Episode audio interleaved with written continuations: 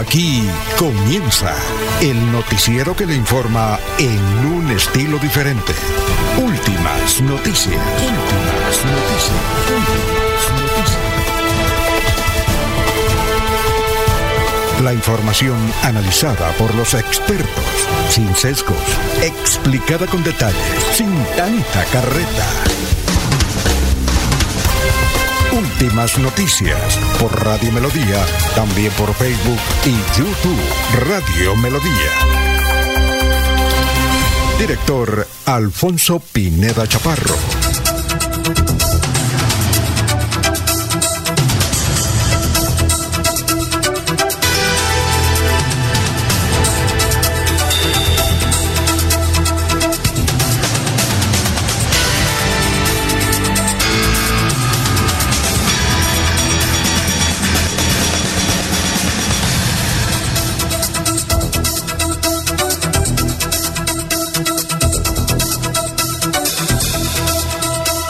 Gracias a Dios, hoy es martes, miércoles, hoy es miércoles 2 de agosto del 2023. Nos abre el micrófono Arnulfo Otero Carreño para hablar por Radio Melodía 1080M. Estamos por Facebook Live, estamos por YouTube, eh, igualmente por eh, cualquier aplicación nos, puede usted escuchar. Eh, gracias, está lloviendo en algunos sectores de la capital santanderiana, muy gentiles ya estamos saludando aquí a varios oyentes que se vincula poco a poco en Radio Melodía. Pero hoy eh, queremos al inicio de esta, de esta emisión enviar un súper saludo a una gran dama que siempre cada 2 de agosto la felicitamos porque es emprendedora, además de la jefe de jefes, decimos nosotros, Sara Prada Gómez. Excelente persona, excelente ser humano, que todas las virtudes las tiene doña Sarita, todas, todas, todas las virtudes de un ser humano las tiene doña Sarita. Eh, a Nulfo le dije que le preparábamos un temita a ellos que les gusta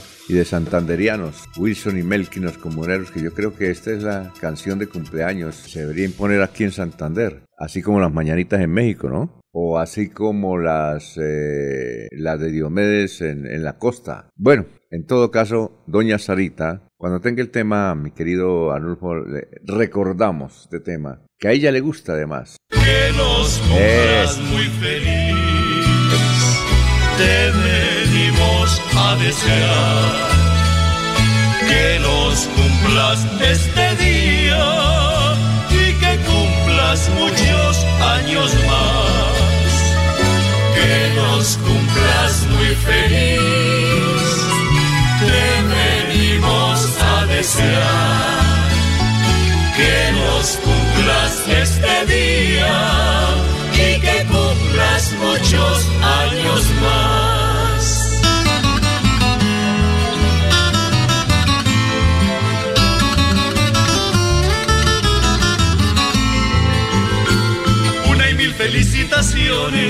Recibe tú en este día. Que vibren los corazones, que florezca la alegría. Entonemos estas notas que con amor te cantamos. Este canto va por ti, para que vivas feliz por el resto de tu vida. Recíbelo con cariño al compás de un estribillo. 40 años además están cumpliendo los hermanos Wilson y Melkis. 40 años, ¿no? Estuvieron Wilson Hernández eh, y Melquis, estuvieron eh, de celebración hace 15 días. Felicitaciones, doña Sarita. A lo largo de esta emisión estaremos entregados a su cumpleaños.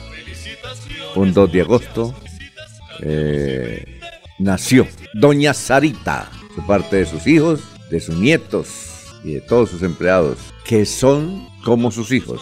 Bueno, ya mis compañeros también le van a dedicar frases a usted, doña Sarita. Doña Sarita. Y están prendiendo las velas y ya se ilumina el cielo. Una vez el rey David vino aquí, tocó la lira, justo el día en que naciste y dejó esta melodía. Felicitaciones, muchas felicitaciones. Cantemos y brindemos por ti. Felicitaciones. Bueno, brindemos brindemos por ti. Doña Sarita, felicitaciones, abrazos, besos, aplausos, eh, renovarle nuestra amistad y sobre todo la admiración por tantas virtudes que tiene, hay unos que dicen mamá Sarita. Pastor Vega Ramírez le dice, por ejemplo, mamá Sarita. Ella es la generadora de todo este conglomerado de comunicaciones Melodía. Bueno, son las 5 de la mañana, 4 minutos. Vamos a saludar como se merece a don Laurencio Gamba que va rumbo a Estados Unidos. Laurencio Gamba está en Últimas Noticias de Radio Melodía 1080 AM. Don Laurencio dijo antes de salir, de partir, voy a conectarme. Yo no lo veo acá porque, bueno, yo voy a entrar. Pero ¿cómo está, gran Laurencio? ¿Qué ha habido? Alfonso, cordial saludo para usted y el saludo muy especial para la señora Sara Prada Gómez. Hoy en ese cumpleaños es la que está pendiente de todo el sistema informativo de Radio Melodía, melodía.com en línea, Melodía y todo lo que tiene que ver con esta empresa de comunicaciones. Felicitaciones, señora Sara Prada Gómez, y ojalá que el próximo domingo se pueda conmemorar, celebrar su cumpleaños allá en Umpalá, en una zona importante santandereana que usted, como usted lo merece, señora Sarita Prada, porque es usted la que nos motiva todos los días a continuar trabajando, a estar pendiente de este progreso de este departamento, de estos municipios de Zapatoca, de Villanueva, mejor dicho, del departamento y de Colombia. Por eso nuestro cordial saludo, señora Sara Prada Gómez, al igual que a Adrián, a Elga Lucía y Sergio Rafael, que están ahí al pie de ellas siempre. Y en Cúcuta, el gobernador de Santander, Mauricio Aguilar Hurtado, habló sobre los proyectos y programas del Gran Santander a través de la Federación Nacional de Departamentos. Analizó la situación que se vive en esta parte de Colombia. Hoy hay algunos docentes no van a trabajar como consecuencia de una protesta para el Ministerio de Educación Nacional que está haciendo la reestructuración de docentes en varias instituciones del departamento sin consultar a los educadores de Santander. Comienza la preparación en la gobernación de Santander a través de la Oficina de Gestión de Riesgo y las alcaldías para esa situación que se avecina, el fenómeno del niño todos debemos estar preparados. La comunidad de la zona metropolitana de Bucaramanga solicita a los contratistas y quienes están trabajando en los parques, en el arreglo, en el embellecimiento de estas importantes obras, que se agilicen por cuanto están afectando de alguna manera los entornos, tanto en Florida Blanca, Piedecuesta, Girón y aquí en el centro de Bucaramanga. Hoy se inician las tradicionales ferias y fiestas en el municipio de Vélez, precisamente en la tierra de Wilson y Melquis, eh,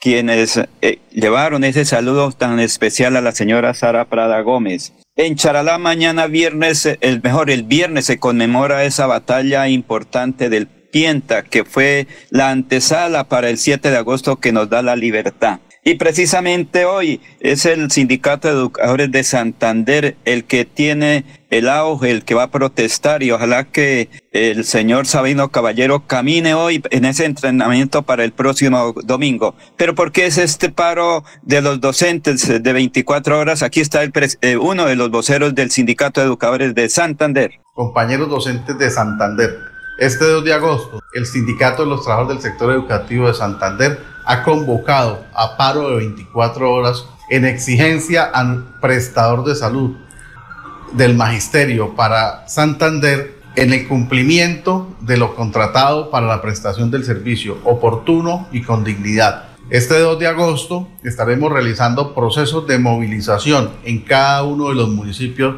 del territorio santanderiano. Esos procesos de movilización liderados por los compañeros delegados municipales por los compañeros que conforman los comités municipales y por los compañeros que conforman los comités locales. En el área metropolitana, en la ciudad de Bucaramanga, vamos a hacer una gran concentración con el magisterio de Bucaramanga, Florida Blanca, Girón, Piedecuesta, Lebrija, Río Negro y el municipio de Los Santos. Muy bien, son las 5 de la mañana, 12 minutos, 5, 12 minutos. Bueno, vamos a ver las efemérides hoy. A propósito, hoy estamos de, de quincenazo ahorrador. 20% de descuento en todo en supermercados Cajazán para afiliados a Cajazán. Hoy, 2 de agosto, último día del quincenario, pilas, hay que aprovecharlo. Bueno, un día como hoy, en 1934, en Alemania, Adolf Hitler asume la presidencia. En 1945 termina la conferencia de Potsdam. 1948, en Durango, México, se funda el Instituto Tecnológico de Durango. 1953, en Bolivia, se da inicio a la reforma agraria y se declara el Día del Indio. Hoy es el Día del Indio en Bolivia. Un 2 de agosto de 1996 en los Juegos Olímpicos de Atlanta, el conjunto español de gimnasia rítmica obtiene la primera medalla de oro olímpica para la gimnasia española. A su llegada a España, los medios de comunicación los bautizaron como las Niñas de Oro. El equipo estaba compuesto por Marta Baldó, Nuria Cabanillas, Estela Jiménez. Bueno, un día como hoy, 2 de agosto, eh, cumpleaños. Ah, nació Isabel Pantoja. Ya nació en el 56 en Sevilla. Bueno, doña Sarita, vea, Isabel Pantoja. Está cumpliendo años, también como usted, doña Sarita. Eh,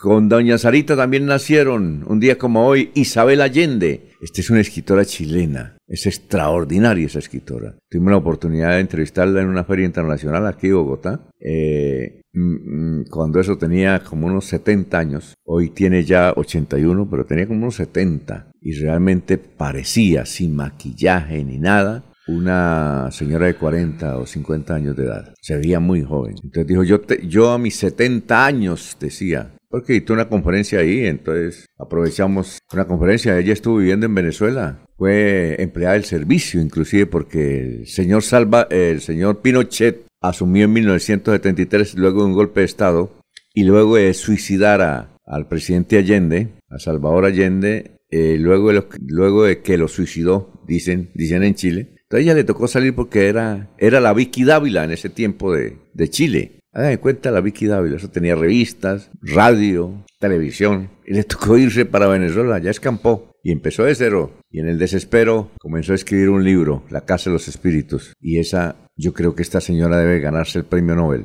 Isabel Allende es una de las mujeres que vive en Estados Unidos, una de las mujeres que más libros vende en el mundo español, ¿no? Ya habla España. Y ha sido, bueno, Isabelita Allende está cumpliendo años. Bueno, un día como hoy, Vicente Fox es declarado oficialmente presidente de México en una histórica ceremonia celebrada en la sede del Tribunal Electoral del Poder Judicial. Eh, muchos no conocen, presidente Fox fue presidente de Coca-Cola para América Latina. Y por eso es que en, México se vende muchísima Coca-Cola. Usted ve por las calles mexicanas de casi todas las ciudades la gente aquí, por ejemplo, en Bucaramanga la gente con botellita de agua, ¿no? Básicamente. Allá en México todo el mundo es con una Coca-Cola en la mano. Pero este se, ve a este señor, Vicente Fox, era un berraco. Fue el mejor vendedor de, de Coca-Cola en el mundo. Y se dedicó a la política y llegó a la presidencia. Bueno, un día como hoy nació Rómulo Gallegos, escritor y político venezolano. Un día como hoy en 1884. Dicho esto, vamos a saludar como se merece a Jorge.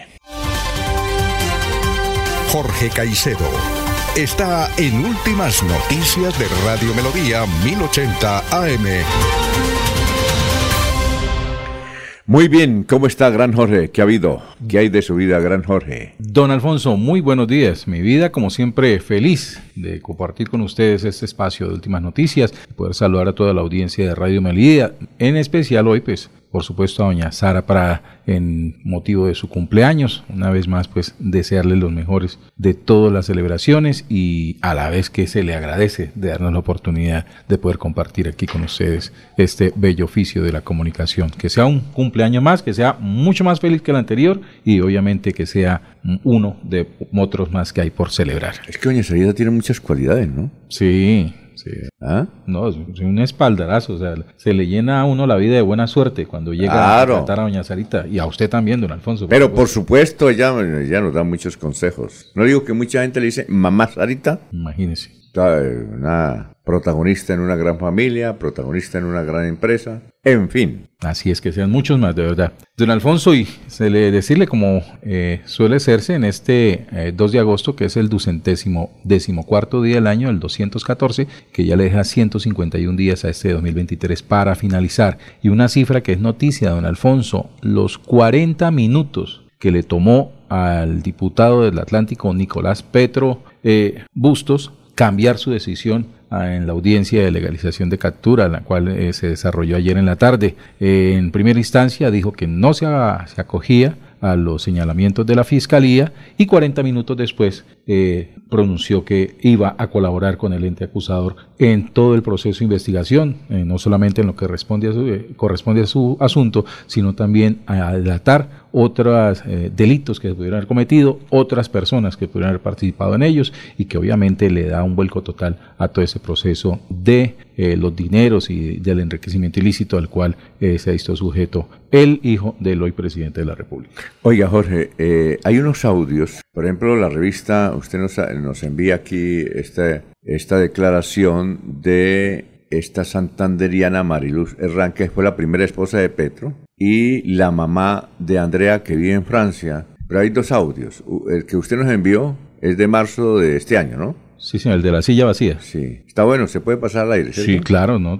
Vamos a mandárselo a Anulfo. Eh, y entonces, y hay otro donde la hija de Andrea, de Mariluz, sí, le dice a Nicolás, en, una, en un mensaje a Nicolás. A Nicolás diciendo, cuídese de quién, de la primera o la segunda esposa. De la segunda. De la, segunda. Le dice que, que, mire que por andar de... La, de, la que, la, la novia de... de Laura... No, la, de, de, la, ¿de cuál? ¿De la segunda? Sí, de la, la, segunda esposa, que está embarazada además de... Ah, que se cuidara de la segunda. Sí, Es que la segunda es la mala y la... Sí, ella le advierte a su hermano que, que, que corrija su, rumbo, su rumbo, que trate de salvar su relación, que vea todos los sacrificios que ella está haciendo por, por evitar que se vaya para la cárcel. ¿Y la que está detenida es la primera? Sí, señor. Es así, La que hace la denuncia. es que aquí no es que la fiscalía o el fiscal eh, persecutor, no, eh, la que hace la denuncia, recuerde, es, esto, la que está detenida. Vázquez. Y la mala, según Andrea, es la que entró a dañar su matrimonio, que está embarazada, sí, que se llama, ella llama Laura. Que le quitó al marido. A su mejor amiga. A su mejor amiga. Sí, señor. Entonces vamos a escuchar. Eh, no, es que el otro sí no lo podemos pasar. Donde Andrea habla con el hermano es muy grosero. Sí, supremamente grosero. Muy, muy, muy, franca, ¿no? Muy franca. Dice, yo te quiero, yo te amo, le dice al hermano, pero le dice unas groserías de la. y unas cosas íntimas. Sí, señor. Sí. No, no, no, no. Bueno, son las 5 de la mañana, 21 minutos. Vamos a saludar a, de una vez a nuestros oyentes. Quique, Quique, Quique, Quique, ¿dónde será que Quique Herrera, dónde estará? Él como que está en Canadá, ¿no? Sí, señor. No, no, ha dicho, no ha querido decir? No, no ha dicho, quién sabe por qué. No, no sé. Es como él viaja mucho. Una vez está en Los Ángeles. Ah, bueno. Nos escribe Los Ángeles otras veces, pero es un, un berraco, un berraco Quique. También no sabía que su gran amigo, el dueño de Cirus Pizza, Rafa Mendoza, es candidato al, Consejo de Bucaramanga. Pues, me, enteré, me enteré en la jornada anterior, sí señor. Está... Y yo le escribo en un Twitter hoy a Rafa Mendoza que cuando nos explica por qué, qué quiere decir Cirus, Cirus, y por qué le puso a su negocio Cirus Pizza, Cirus. Él dice que hay una historia, pero no la ha querido contar, ¿sí? Yo pensé que era un, un nombre griego, ¿no? Dijo, no, eso no, es que eso tiene su historia, es santanderiana. Y es muy personal. Es muy personal, pero no la quiere decir. Bueno, eh, un saludo para Cleila Torres desde el barrio San Miguel, Medardo Ortiz, buenos días desde la ciudad de Dulce de Colombia. ya se comienza a ver la tendencia de favorabilidad para escoger el próximo alcalde de Florida Blanca. Los invito a verla en Corrillos La Parrilla. Bendiciones para todos en Florida Blanca. ¿A quién se referirá Medardo Ortiz? ¿A José Fernando Sánchez? Tal vez, ¿no? Gladys Acosta de Moyano. Muy buenos días, amigos de Melodía. Reporto sintonía de Piedecuesta. Mercedes Castillo de Patiño. Mm, y Ángela Becerra. Bueno, gracias. Gustavo Pinilla, gracias. Jorge Arturo Becerra, gracias. Todos ellos, gracias. Bueno, vamos con eh, el pensamiento de hoy. Edgar Millares, un saludo para Edgar Solier Millares. Ya está integrado para nuestra caravana a Umpalá. Reto Umpalá. Reto Umpalá. 2023. Ya se suma el equipo de caminantes. Tenemos que, tomar el próximo domingo estaremos allí participando de este reto, domingo en la mañana. Reto. Vamos a ir a caminando. Hace ocho años fue que fuimos a, un No, tampoco. Sí. ¿Ocho años ya? Sí, claro. Me contó, me recuerda a mi esposa, sí, hace ocho años. Claro. Uy. Bueno. Mucho tiempo. Sí. Es que una jornada tremenda. Bueno, Son las 5 de la mañana, 24. Es el mejor corregimiento del mundo, el mejor sitio del mundo. El agua cristalina, ¿no? Sí, señor. Hay gente feliz viviendo allá. Allá sí se conoce la felicidad. La felicidad se conoce allí Ah, en Palá. en Palá, eso es todo. Bueno, 5.24 minutos. Y les decía que Edgar eh, dice yo, a mí lo que más me gusta del noticiero y me da ánimos es la frase, pone activo, escucho siempre ahí en pie de cuesta, ¿sí? Quiero gobernar a pie de cuesta, y he ido a leer. Tengo muy buenas cosas para pie de cuesta. Entonces siempre me gusta es la frase. Pues la frase la tiene aquí la de hoy, el hombre que se inventó. La vida es hoy, mañana sigue. Bueno, ¿cómo está, doctor Luis José Arevalo? Muy buenos días, estimados oyentes y periodistas del noticiero Últimas Noticias de Radio Melodía. Feliz miércoles para todos. El pensamiento de hoy es el siguiente. Dicen que la vida es para quien sabe vivir, pero nadie nace preparado para hacerlo. Entonces, ¿la vida será para quien es lo suficientemente valiente para arriesgarse y lo suficientemente humilde para aprender? Porque la vida es hoy, mañana sigue. Alfonso Pineda Chaparro está presentando Últimas Noticias. Resumen de melodía que es transmitido por la cadena internacional de emisoras Visión Celestial Radio. Un piscicultor y candidato al Consejo del Carmen de Chicurí por el partido de FICO, creemos, fue asesinado en las últimas horas, ahí en ese municipio. Responde al nombre de José Saúl Cruz Pardo, de 49 años. El presunto homicida fue capturado. Hoy, paro de educadores santanderianos, solo por hoy protestan por el mal servicio de seguridad social que tienen. Eh, un caballo con 14 años de servicio a la comunidad en Santander y otros dos perros expertos en rescate de personas y antinarcóticos se acaban de jubilar y fueron entregados en adopción durante una emotiva ceremonia en Bucaramanga. El abogado Carlos Parra renunció a su curul en el Consejo de Bucaramanga. Él es candidato de los Verdes a la alcaldía. El Clan del Golfo cobra cuota mensual a comerciantes y transportadores de Barranca Bermeja y del Magdalena Medio. El Gaula de la Policía, en coordinación con la Fiscalía, pues han capturado a un sujeto conocido como alias Diego,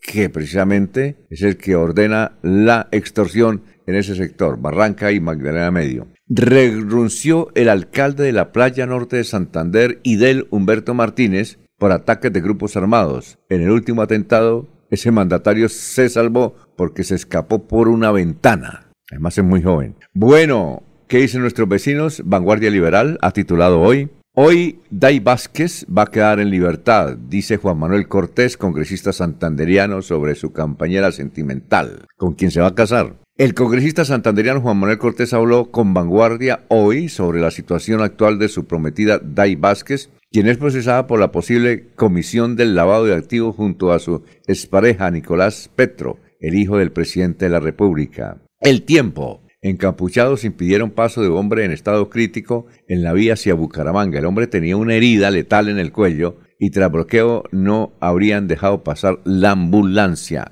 La revista Semana titula hoy, Andrea Petro cuestionó la filtración de un audio donde, donde explotó contra su hermano Nicolás Petro. Estamos en una situación difícil como familia. La hija de Gustavo Petro calificó como grave que filtren una conversación explosiva de ella y su hermano Nicolás Petro. Soy la única que se está quemando hasta el puto lomo para que no te metan a la cárcel, se escucha a la, a la mujer. El diario El Espectador ha titulado No vamos a expropiar, dice Petro, que hay 5 billones para comprar tierras. El rublo estaría en el presupuesto que su gobierno llevó al Congreso. También habló del cese a fuego con el Ejército de Liberación Nacional. El diario El Frente. Candidato petrista de Bucaramanga busca militantes para su campaña. Dice el diario El Frente que el candidato petrista es Carlos Otomonte, que lanzó La Ciudad Coraje, su proyecto político para Bucaramanga. Hasta aquí el resumen en Melodía. En Melodía valoramos su participación. 316-550-5022 es el WhatsApp de Melodía para que entremos en contacto. Envíenos videos o fotografías de las noticias de su comunidad y las publicaremos en nuestros medios digitales. 316-550-5022, el WhatsApp de Melodía para destacar su voz. Melodía, la que manda en sintonía. Avanzar es ser parte del desarrollo industrial, mejorando costos y diversificando en soluciones energéticas que impulsan el crecimiento del país. Existimos para que tu vida no deje de moverse. Banti más formas de avanzar. Se va la noche y llega últimas noticias. Todos los días, desde las 5 de la mañana, empezar el día bien informado y con entusiasmo.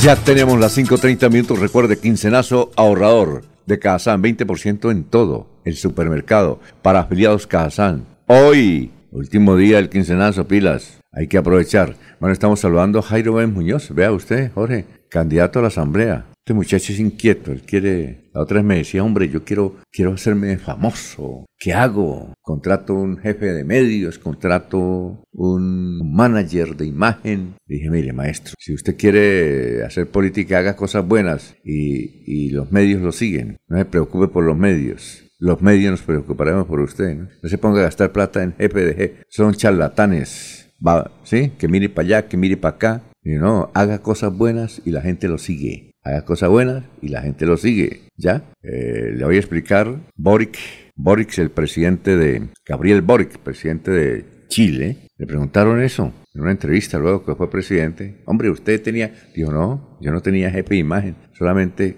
quise hacer cosas interesantes para Chile. Y luego los medios lo siguen. Bueno, eh, dice que él está por qué partido? Jairo Gómez Muñoz, de Betulia. Partido Liberal, candidato a la Asamblea Departamental L52, creo. Oiga, el, el que encabeza la lista del Partido Liberal es, es, eh, es este... ¿Jan Manuel? No. ¿No se logró? Ah, no, no, pero digo para la, la Asamblea. Me parece Para la Asamblea.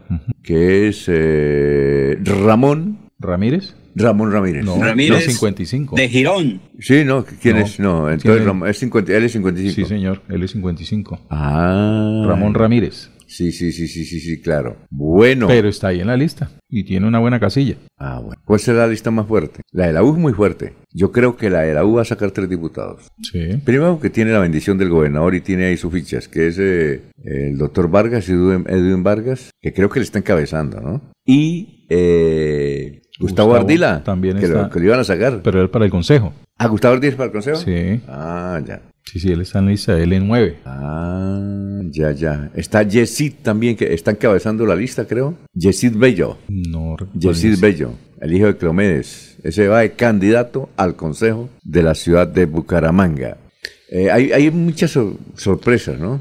Sí, señor. Hay muchas sorpresas. Tengo acá el ¿Cuál? partido de la 1, pues estaba mirando la, la- 533. Oiga, no, no he conseguido el, es el de la liga. No he podido dar esa lista. Se la solicité ya a dos, a dos militantes reconocidos de la liga que me compartiera tanto lista del consejo como en No la han asamblea. querido darla. No, señor.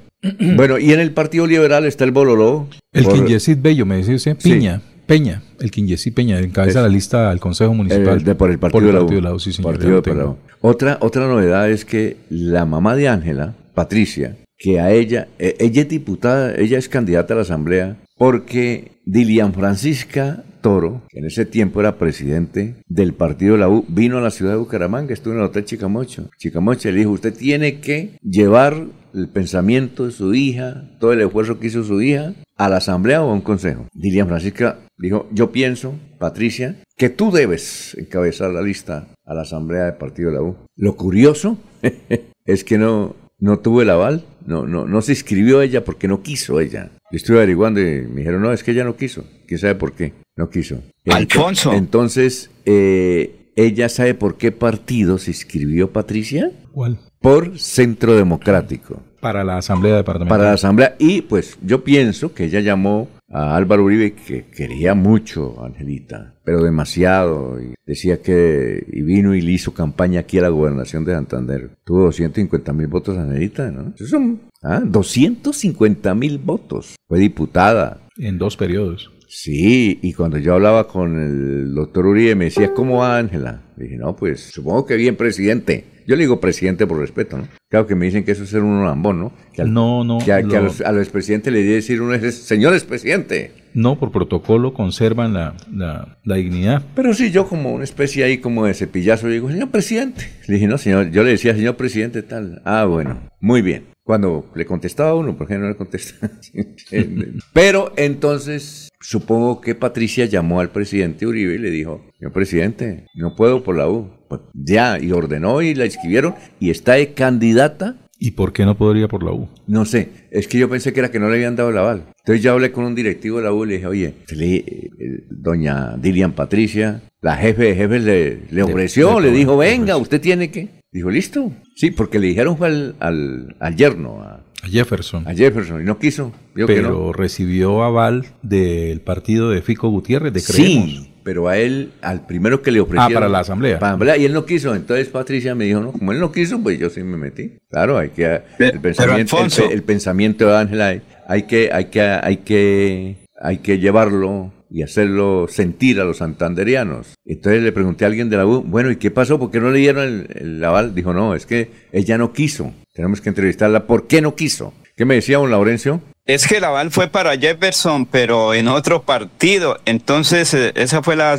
una de las dificultades inicial, porque ella iba a reemplazar al diputado San Miguel, el que es candidato a la alcaldía de San Vicente de Chucurí. Ese era inicialmente el compromiso, pero ahí internamente ella dijo, pues yo tengo otras expectativas. Recuerde que el esposo fue candidato a- a la Cámara Al Senado. al en el. Centro Democrático. Perdón, no, Sí, no, eh, no, el esposo Cámara. fue candidato al Senado por el, No, partido, conser- por el partido Conservador. No, no. No, Jefferson, no, no, Jefferson pero, Vega. pero me refiero al señor Hernández. Exacto, al papá de Ángela Ah, Hernández. el papá sí. Sí, Sí, señor. el papá Oscar, Oscar Hernández. Oscar fue candidato en el Centro Democrático a la Cámara, recuerde. Sí, señor. Sí, sí, sí, sí, claro. Sí. Muy bien, son las Entonces sí 5.30. hay y- coherencia de que ella fuera ahí en el Centro Democrático. Ahí están los amigos, están los votos y ojalá que la señora de Hernández logre esa curul en la Asamblea del Departamento de Santander, Alfonso. 5.38. Bueno, nos vamos con el historiador Carlos Augusto González, que a esta hora nos tiene la historia, las noticias de hace 50 y hace 25 años en Santander. Buen día a los oyentes. Esta fue la noticia más relata de nuestro departamento hace 50 años. En desarrollo de una gira de tres días que lo llevará a numerosos municipios de Santander, llega mañana a Bucaramanga el precandidato conservador a la presidencia de la República Álvaro Gómez Hurtado. Arribará acompañado de su esposa Margarita Escobar de Gómez y la senadora Berta Hernández de Ospina. Saldrán a recibirlo el directorio conservador de Santander y los comités de los barrios y delegaciones de los municipios de la provincia de Soto. El próximo martes llegará a esta ciudad el presidente de Postobón, Carlos Ardila Lule, con el objeto de entregar a Bucaramanga la fuente luminosa localizada en las instalaciones de la ciudadera deportiva Alfonso López. La Junta de Deportes ha preparado un programa especial para agradecer este nuevo aporte del distinguido industrial a las actividades del deporte. Y hace 25 años fue noticia lo siguiente, un ambicioso proyecto con el cual se pretende reorganizar el tránsito vehicular por las calles de Florida Blanca, tiene planeado desarrollar el director de tránsito y transporte Rodrigo Zambrano Pinto. Prueba de ello son los cambios de sentido vial que se han implementado en diferentes puntos de la ciudad. Los adolescentes bumangueses están iniciando a temprana edad sus prácticas sexuales. Desde los 12 años están viviendo sus experiencias con intensidad y sin la debida orientación. Según una encuesta aplicada a estudiantes de los grados décimo y undécimo de diferentes colegios de la ciudad. Cordial despedida a todos.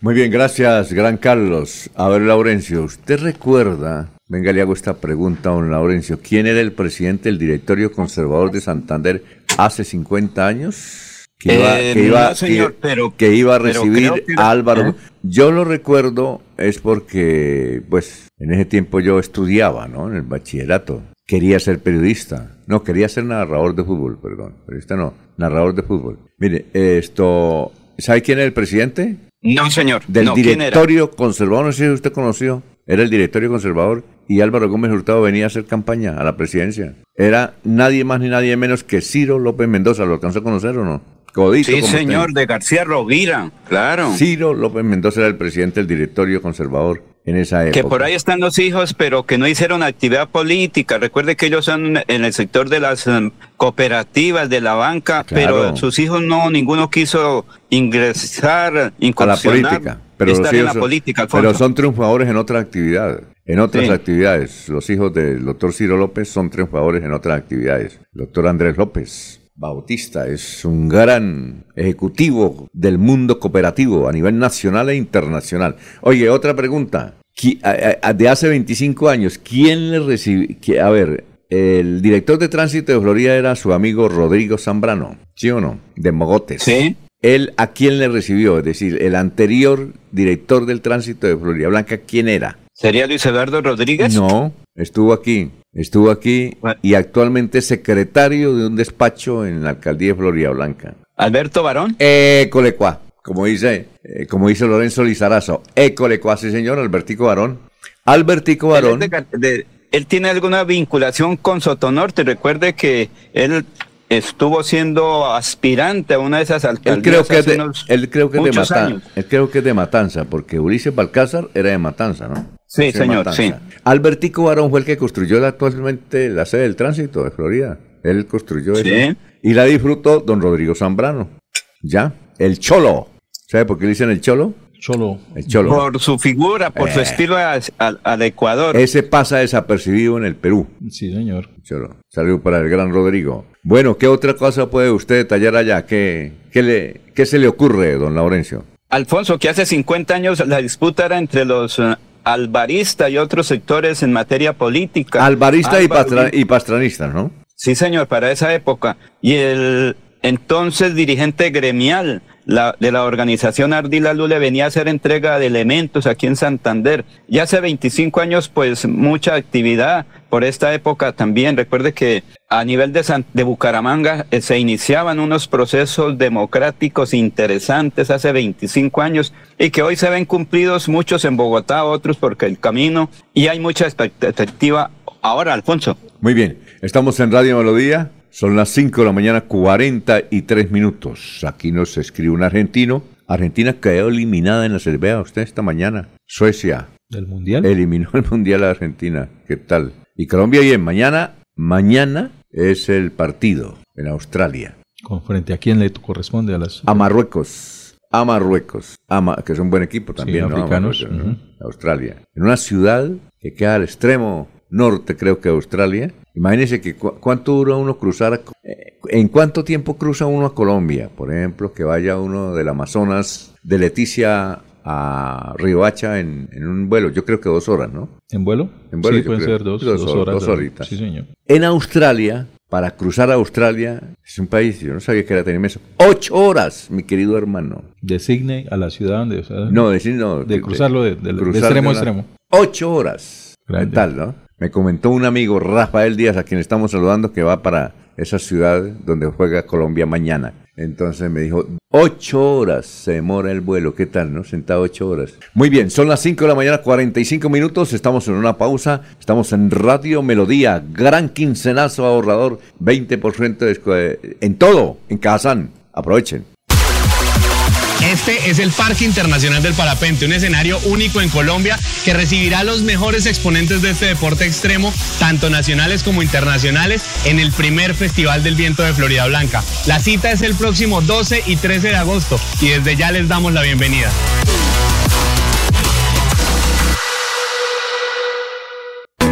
Cada instante de la vida lo podemos disfrutar si lo mejor del amor siempre está ahí. Así que aprovecha y abraza a tus hijos.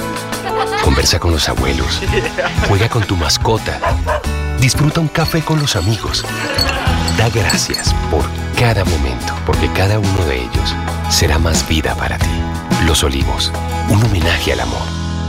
Avanzar es ser tu mejor aliado y ofrecerte asistencias para tu hogar y seguros económicos y de fácil acceso que puedes pagar a través de tu factura de gas. Existimos para que tu vida no deje de moverse. Banti, más formas de avanzar. El día comienza con melodía. Últimas noticias, 1080 AM.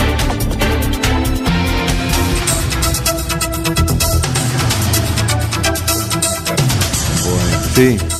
Bueno, estamos en Radio Melodía, son las 5.46, estamos saludando Claudia Pagotti, está cumpliendo 16 años en Olímpica. Muy bonita ella, Claudita. Olímpica, Olímpica, hace 16 años. Bueno, felicitaciones. Y eh, Sandra Patricia Ordóñez Upegui, supongo que la periodista, ¿no? 25 años de vida matrimonial. Ah, qué bueno, felicitaciones. Sandrita. Bien, eh, bueno. Oiga, estamos saludando a Fernando José Cotes Acosta. Resulta que un seminario internacional, un saludo para los que organizaron este seminario internacional de fútbol, ¿no? estaba pelujo, y trajeron a nadie más ni nadie menos, un hombre que no le gusta dar entrevistas, que no da conferencias, que le han rogado para que llegue otra vez a la radio y la televisión y le ofrecen todo el dinero del mundo y no quiere, Iván Mejía. Entonces resulta que fueron a desayunar a, Tony, ¿no? Y se han sorprendido, todo el mundo se ha sorprendido que Iván Mejía, porque inclusive cuando anunciaron que Iván Mejía iba a venir, la gente no creía, no, ese tipo no viene.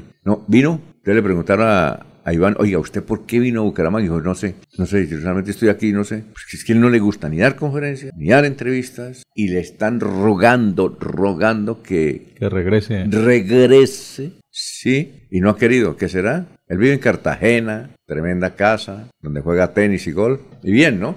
Pero increíble, ¿no? Interesante. Creo que una vez le dijeron una, una empresa de comunicación, bueno Iván, no tienes, que ir a, no tienes que ir a Bogotá, te colocamos un estudio en donde digas. No. No, nada. Está radical, ¿no? El muchacho. A mí me gusta, a usted le gusta. A mí me gusta porque le ama era a Raimundo y... No es amigo de nadie, ¿no? No, pero es que muy buena gente. No, no, no, es buena gente, pero no es amigo de calidad de, persona. no, no, se preocupa por ser amigo de la noticia. Hay quien trabaja con Iván Mejía, que era el asistente de él, don Gerardo Navarro, en Bogotá, en Super Cadena Colombiana, ¿verdad? Radio Super. Póngale la firma. Sí, señor. Bueno, noticias. Don Jorge, 549. Don Alfonso José Cruz era un reconocido agricultor y líder social en el municipio del Carmen de Chucurí. Además, se había inscrito para ser candidato al Consejo en las elecciones territoriales del próximo mes de octubre. Según cuenta Diego Plata, alcalde del Carmen de Chucurí, él comercializaba mucho con Barranca Bermeja y estaba en el sitio del Retén. Allí fue asesinado y gracias a una reacción oportuna de la policía se pudo, se pudo capturar al presunto homicida. Agregó el mandatario que ya se realizó un consejo de seguridad con las diferentes autoridades y están a la espera de la información que pueda entregar la Fiscalía General de la Nación. Dice el alcalde también que le gustaba la política, hablar cuando no, hablar mucho y cuando no estaba de acuerdo, no tenía ningún problema en, generar críticas, pero por ahora estamos a la espera de que se establezca la información correspondiente y se aclare qué fue lo que sucedió en estos hechos que llevaron a la muerte de José Cruz, reconocido eh, líder de allí del Carmen de Chucurí, quien nuevamente decimos pues aspiraba a ser concejal de este municipio. Oye, eh, José Saúl Cruz tenía 49 años. ¿Sabía qué se dedicaba? Él producía cachama, producía todo eso, pues, todo ese pescado nuevo que hay ahora, trucha y todo eso. Gran productor, don José Saúl Parra. Eh, Fico le dio el, creo que él estuvo aquí el sábado. Fico le dio el, el aval. ¿El aval? Era un gran productor, y lástima. Era un, un, empresario echado por delante. Tuvimos hace como un mes con un mes y medio que nos invitaron a... ¿Al Carmen? Al Carmen con Chechenko. Entonces me dijeron, el alcalde de, del Carmen es ese. Fui a entrevista. El señor alcalde, ¿cómo está? Muy buenos días. Nosotros somos periodistas. La carreta que uno echa. Queremos hacer una entrevista sobre él. Dijo, yo no doy entrevistas a nadie. Ah, el muchacho, ¿qué tal? ¿No? Listo, perfecto. Dijo, yo no doy entrevistas a nadie. Así, de frente. En seco. Sí, dijo, ¿quiere tomar una... ¿Quiere un jugo? Le dije, no, nosotros queremos una entrevista. Dijo, no doy entrevistas a nadie. ¿Cómo, cómo querrá hacer política el muchacho? ¿Ah? No sé si le ha ido bien, pero el Carmen es un municipio muy próspero, uno de los más increíble. Tan pequeñito ese municipio. ¿Usted lo conoce? Sí, he estado en algunas ocasiones. No, pero es que ahora le cuento que hay grandes almacenes. Yo no sé cómo venden eso. Grandes almacenes. Estábamos sorprendidos. Venta de motos, empresas grandes, muy buenas fincas. Platicas y ella le cuento. Viven bien, ¿no? Claro, viven muy bien. Extraordinario clima, además. Bueno, oye, ¿matan a este señor? No, increíble. A Saurillo. Bueno. Pero, pero de todas maneras estará relacionado con la actividad política, no creo. Mm, yo creo que básicamente pienso que con extorsiones, porque era un hombre echado para adelante. No digo que producía, la, la vendía acá, cachama, trucha, todo eso gran cultivador, era piscicultor, básicamente, ¿sí? Y le dijeron, le dijeron, hombre, lance, es que él no, fue que le propusieron, le dijeron, hombre, usted es un berraco emprendedor, jálele. Bueno, son las 5.52, estamos en Radio Melodía. Más noticias, don Jorge. Así don Alfonso, un presunto extorsionista del clan del Golfo fue capturado en San Pablo, en el sur de Bolívar. Alias Diego fue sorprendido por uniformados del Grupo Caula de la Policía Nacional en momentos que recibía 500 mil pesos que exigía a una empresa transportadora de este municipio. Este hombre de 29 años sería integrante de la subestructura Edgar Madrid Benjumea del clan del Golfo. Según informó el comandante del Departamento de Policía Magdalena Medio, el coronel Luis Alejandro Cubillos realizaba exigencias económicas que oscilaban entre los 500 mil y un millón de pesos mensuales a comerciantes y transportadores de servicio público de la región a cambio de no atentar en contra de la integridad física de las víctimas y de sus familias. Un juez de la República de Colombia le impuso medida de aseguramiento en centro carcelario. Muy bien, son las 5.53. Es como el caso del presidente del Atlético Bucaramanga, Oscar Álvarez, ¿no? Ese no da entrevistas y sin embargo se inscribió como candidato a la alcaldía de Ocaña. ¿Cómo hará él? Yo estoy, tengo que averiguar cómo hará él pase entre para hacer campañas sin, dar entrevistas. Y en Ocaña hay muy buenos medios de comunicación, allá tendrá que darlos. Saludo para eh, un amigo Dago, Dagoberto, eh, Dagoberto, lo conozco como ahora tiene Dago Televisión. Bueno, eh, ¿cómo harán para entrevistarlo? Si el tipo no da entrevistas, me cuenta Dago que una vez se lo encontró porque tampoco lo conocían en Ocaña, ¿no? Dijo, señor, yo quiero hacer una entrevista. Dijo, no, no, no, yo no hay entrevista. Anote, apunte, apunte, apunte. ¿Ah? ¿Cómo le parece? Bueno, ¿ah? No, no, que tengo un dato y no sé si el denunciante vendrá en A ver, ¿cuál es el dato? Confirmar, pero... ¿Político? Sí, claro, claro, porque perdemos la esencia y no lo decimos. A ver. Don Alfonso, ¿usted me puede recordar el presidente de la Asamblea Departamental, René Garzón, ¿A quién está apoyando a la alcaldía de Bucaramanga?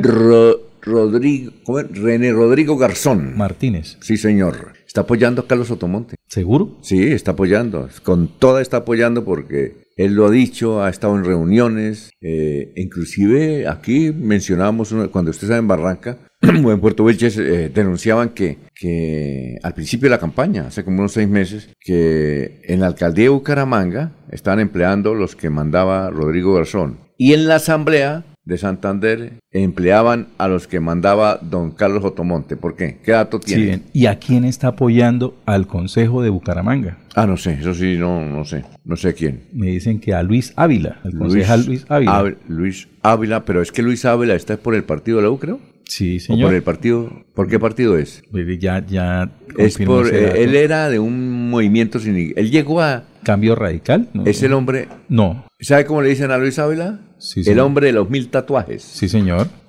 El hombre de los mil tatuajes. Llegó el denunciante. Llegó el denunciante. A ver, ah. denunciante, venga que le tenemos una, una pregunta. Una pregunta. Denunciante, venga, siente allá que le tenemos una pregunta. Corchadora. está larguita la. Se está, el comentario, pero ya que está Freddy Garzón. Siéntese, acomódese mientras yo leo aquí unos mensajes y mientras se prepara Olguita. Se prepara Olguita para el informe. Bueno, eh, ¿cuál es la pregunta para denunciante? El denunciante No, que si sabe el presidente, pues con los buenos días a Freddy Garzón, que si sabe a quién está apoyando a la alcaldía el presidente de la Asamblea de Santander, René Garzón. Bueno, muy buenos días. Buenos días. que todo, ¿no? Muy bien. Don Alfonso, a Laurencio allá en la distancia, a Jorge. Don Laurencio, don Laurencio, ¿usted está dónde? ¿En el aeropuerto? No sé, porque él dijo, me voy para Estados Unidos y está en el... no, no, no puedo salir. Don Laurencio, ¿dónde está?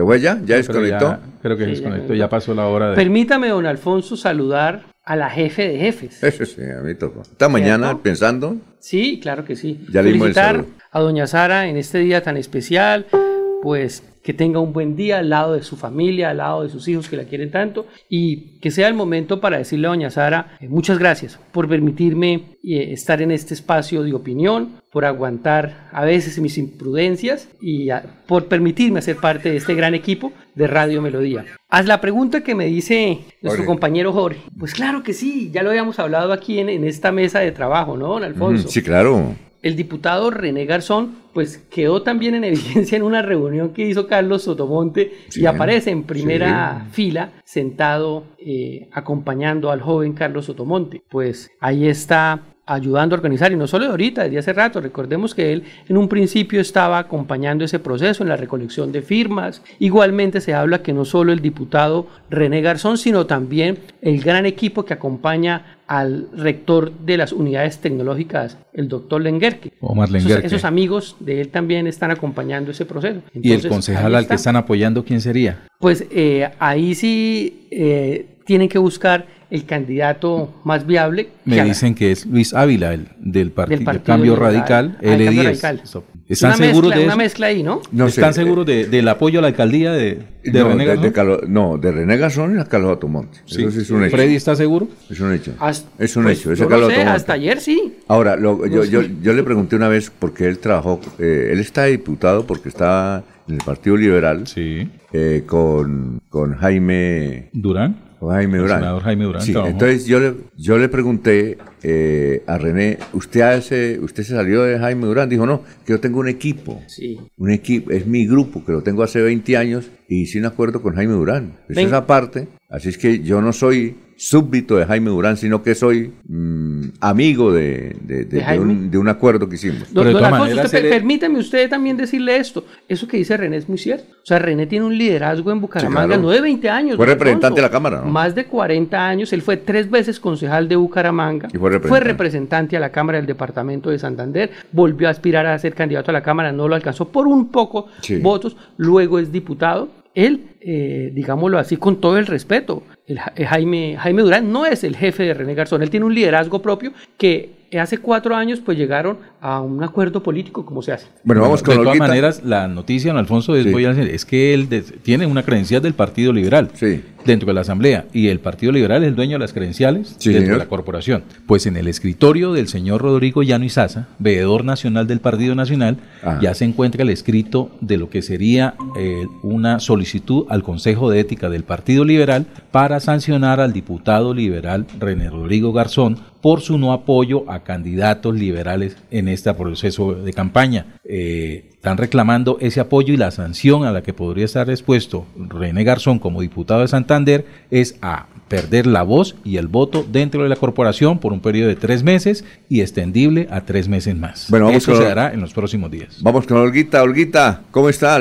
estamos dando cambios así qué pena, Olguita. ¿Cómo está? Muy buenos días. Muy buenos días, Alfonso. Muchas gracias. El saludo también para los compañeros de la mesa de trabajo y todos los oyentes de Últimas Noticias de Melodía. Con el objetivo de incentivar la salud de las madres y sus hijos recién nacidos y menores de seis meses, se celebra la Semana Mundial de la Lactancia Materna. Pero, ¿qué acciones sobre este tema se están implementando en Bucaramanga? La respuesta la entrega Rosa Domínguez, referente del Programa de Seguridad Alimentaria y Nutrición de la Secretaría de Salud. El municipio ha venido implementando acciones para la protección y promoción de la lactancia en diferentes entornos como el laboral, acompañando empresas tanto públicas como privadas en la implementación de las salas amigas de la familia lactante, siendo estos unos espacios que permiten de manera adecuada realizar la práctica de la lactancia en las madres trabajadoras. Este año el municipio se acoge además al lema mundial dentro del marco de la celebración de la Semana de la Lactancia Materna a desarrollarse del 1 al 7 de agosto, que hace el llamado a facilitar la lactancia materna marcando la diferencia en los padres y madres que trabajan, además de las actividades planteadas para esta semana de celebración mundial en todo el transcurso del año se realizan sesiones educativas con la comunidad sobre diferentes componentes de la importancia de la lactancia materna. Estas jornadas se realizan hoy miércoles 2 de agosto en el parque principal del barrio Girardot y mañana jueves 3 de agosto en la cancha del barrio Kennedy. Ambas actividades serán de 2 a 6 de la tarde. Continúen con más en Últimas Noticias de Melodía. Un feliz miércoles para todos. Aquí Bucaramanga, la bella capital de Santander. Transmite Radio Melodía, Estación Colombiana, HJMH, 1080 kilociclos, 10.000 vatios de potencia en antena, para todo el oriente colombiano. Cadena Melodía, la radio líder de Colombia.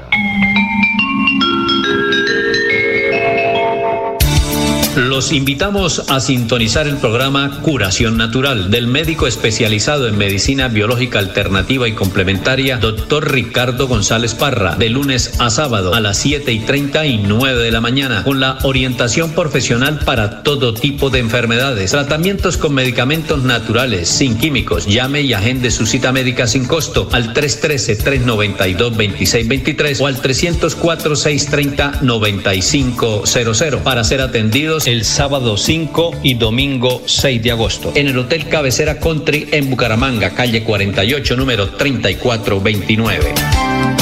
Avanzar es lograr que más de 80.000 comercios puedan crecer, diversificar en soluciones energéticas y hacer más rentables sus negocios usando gas natural. Existimos para que tu vida no deje de moverse. Banti, más formas de avanzar.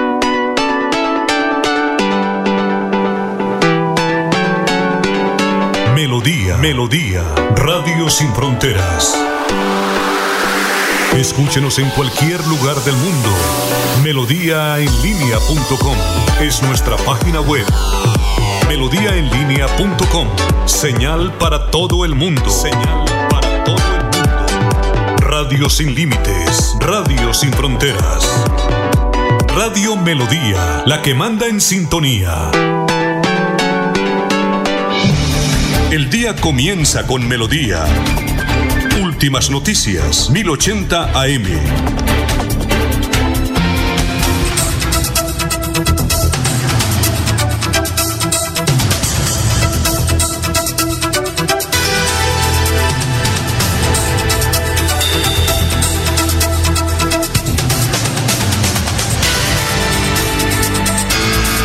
Tenemos las 6 de la mañana, 5 minutos. Está con nosotros el doctor William Mantilla, médico, es candidato a la alcaldía de Girón y nos ha sorprendido que tiene en su equipo al gran Quique Ramírez. ¿Sabe quién es Quique Ramírez, no? ¿No sabe? Don Freddy, Jorge sí sabe. Claro. Quique Ramírez, Uña y Mugre, Peter Albeiro, trabajaron los dos en Caracol. Pues trabajamos en Caracol con ellos, ¿no? Quique Ramírez, un gran líder cristiano, motivador. ¿Qué más puedo decir de Quique? Todo lo bueno porque lo único es que no gasta, pero muy buena gente.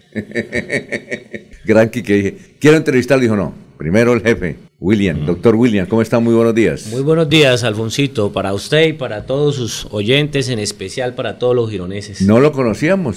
Yo no sé si Jorge lo conocía, al doctor William. No, señor, no. Muy mencionado. um, se comenta Muy mucho famoso, con respecto ¿no? de su nombre exacto, pero no tenía oportunidad de conocerlo personalmente. Alfonsito, un gironés más de 42 años, nacido y criado en este municipio bello. En Girón, usted sí es Girón. Monumento nacional. eh, tuve la oportunidad de criarme en mi adolescencia en una vereda que se llama Barbosa, ahí donde se encuentra la ciudad de la Nuevo Girón. Ah, ¿eso se llamaba Barbosa? Eso se llama Barbosa, la vereda Barbosa. Eh, posteriormente, pues con mucho esfuerzo de mis padres tuve la oportunidad de estudiar medicina, tres especializaciones, fui concejal, subsecretario de salud, director del hospital, director del hospital de Girón, tanto como de Lebrija. Entonces venimos como con una carrera 100% en lo público, en la parte administrativa, que es lo que yo creo que le interesa a todos los a todos los gironeses, que llegue un mandatario que sepa de lo que está haciendo. Oiga, doctor William, eh, ¿usted eh, obtuvo muchas, cuántas firmas las que recogió más que todo? Eh, recorrimos más de seis meses eh, con mi equipo de trabajo, puerta a puerta, barrio a barrio, en los más de 190 barrios de Girón, fuera de la zona rural. Recogimos 51.605 firmas. 51 mil 605. ¿Y por qué, a pesar de que usted obtuvo, cuántas firmas necesitaban allá? ¿Unas 20? Solo nos solicitaban 25.000 firmas, la registraduría. Ajá. Sí, la verdad pues a hoy todavía nos hacemos esa pregunta, que qué pasaría con, con, con esa eh, certificación de esas firmas por parte de la registraduría, pero pues por aras del tiempo y además eh, eh, se presentaron retrasos de- del informe de, de que a, a uno como candidato por firmas eh, a tiempo le digan, hombre, no, no cumplió, entonces tomamos la decisión de escribirnos por partidos, Ah. que es lo que nos indica la constitución de Colombia, ¿no? ¿Cuántos partidos? ¿Cuáles, más o menos? Eh, actualmente eh, me inscribí por el partido principal, Partido Liberal. Liberal. Pero llevo siete partidos en, en- en- como coavales. ¿Los recuerda?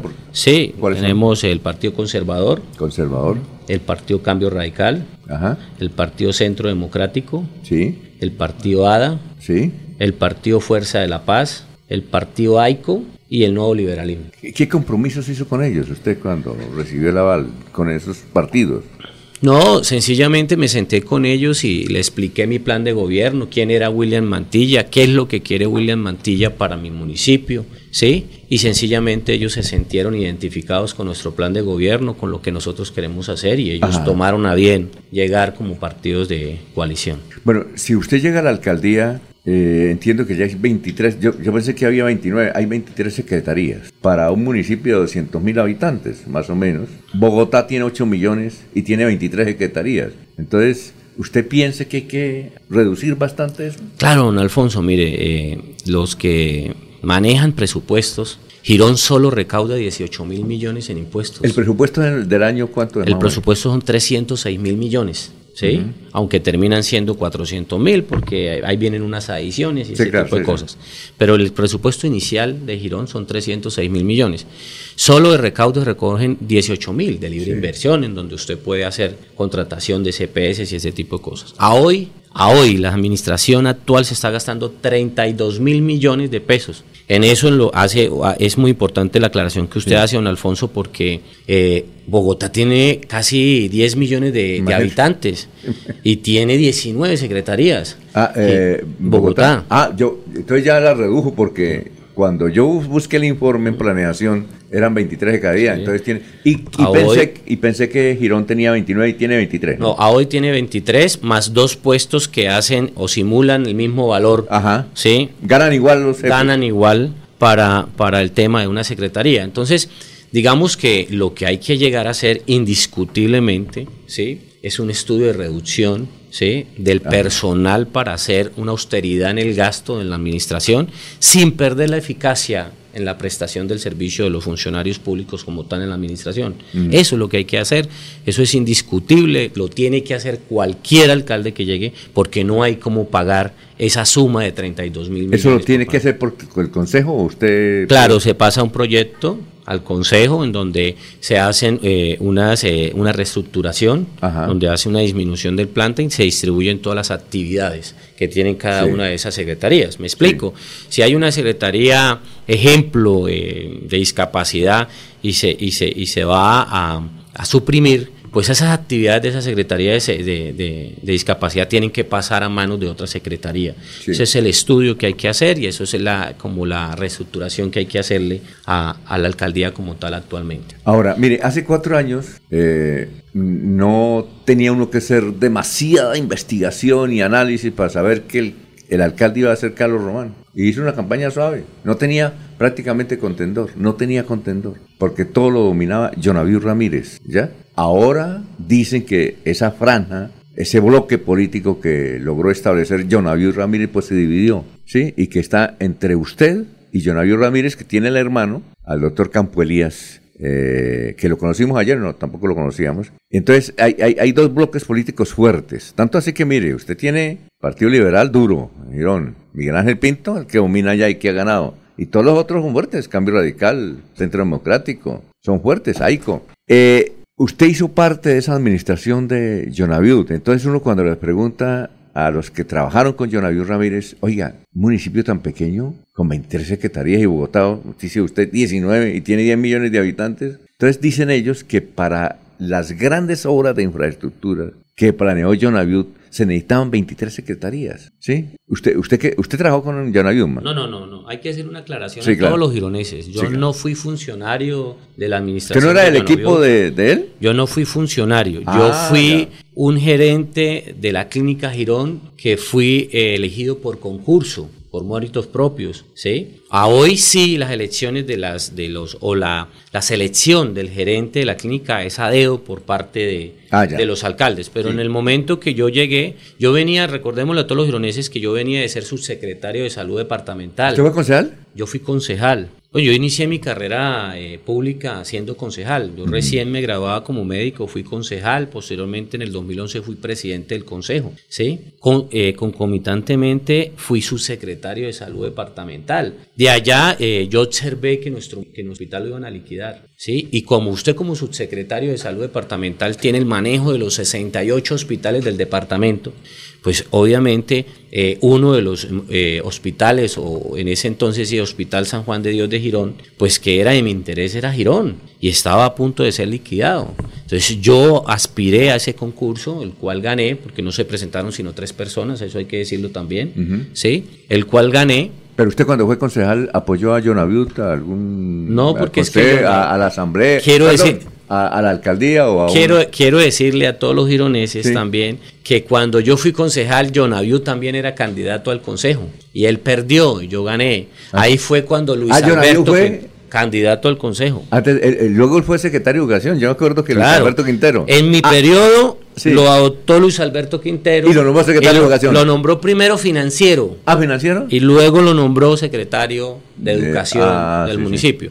Pero eso fue el periodo en donde él fue candidato, yo fui candidato, yo gané al consejo y él perdió y él se hizo, o, o Luis Alberto Quintero lo nombró, Sí, nombró. financiero. Ajá. ¿Y qué iba a decir usted? No, don Alfonso, primero saludar al candidato William Mantilla y precisamente ahí ayer estuvo sentado el candidato Campo Elías y hacía unas afirmaciones que yo pues quiero preguntárselas a usted a ver qué piensa. Una es esa del hospital. Él decía que su hermano John fue el que salvó al hospital mientras él fue alcalde, pero yo ahorita lo escucho diciendo que fue usted el que hizo todo, a- eh, esto pues para que en ese entonces la clínica Girón no se acabara. ¿Cuál es la realidad de eso? Mire, la realidad, la realidad es que nuevamente les repito a todos los gironeses, eh, yo me hice elegir por un concurso. Yo llegué siendo un gerente independiente. Claro, hay que trabajar de la mano en la administración, eso no es ninguna mentira. Pero el hospital estaba para ser liquidado. Yo lo conocía porque anteriormente había sido subsecretario de salud departamental.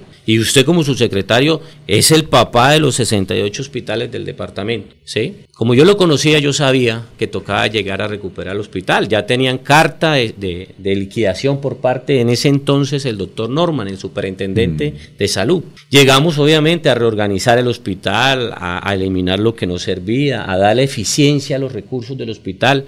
Claro, de la mano del alcalde, es que usted, usted no puede, yo no puedo llegar a decir que Jonaviu tampoco hizo parte de esa recuperación, sería un mentiroso, porque es que usted no llega a trabajar independiente, usted llega a hacer equipo y a sacar adelante eh, eh, los problemas que tiene en ese entonces el hospital. Pero se, se hizo un muy buen trabajo en donde se logró en el primer año pagar más de 7 mil millones de pesos, ¿sí?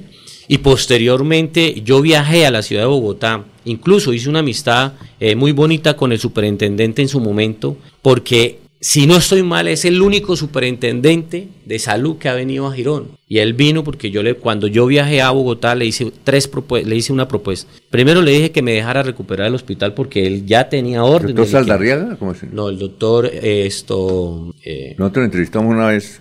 fue muy polémico, además. Porque Sí. era muy, sí, claro. Sí, entonces eh, le, le pedí que me dejara, de me dejara recuperar el hospital. Me dijo, William, es muy difícil, ¿sí? Porque no solamente tiene que pagar una deuda de 7 mil, sino que tiene que recuperar la prestación de servicio. En ese entonces solo se atendían 40 mil pacientes al año, ¿sí? Pero además tiene que iniciar el proceso de construcción de una clínica, porque el hospital donde usted está hoy trabajando, eso era una casa cural de más de 90 años. Ahí inició, fue una casa cural y pues, en ese entonces las eh, hermanas, las monjas, eran las que prestaban los servicios de curaciones y el tema Claro. de salud. Por eso el hospital tiene una capilla por dentro, esa es la realidad de la historia del hospital. Y posteriormente se quedó como hospital y se le fueron haciendo mejoras, pero cuando crece una comunidad, mire, les voy a decir una cosa a los gironeses, cuando yo me lancé al consejo en el 2007, yo hablaba de 60 mil habitantes. Hoy son más de 214 mil habitantes que tiene Girón en muy corto tiempo. Entonces, eh, eh, como crece eh, la población, ¿sí?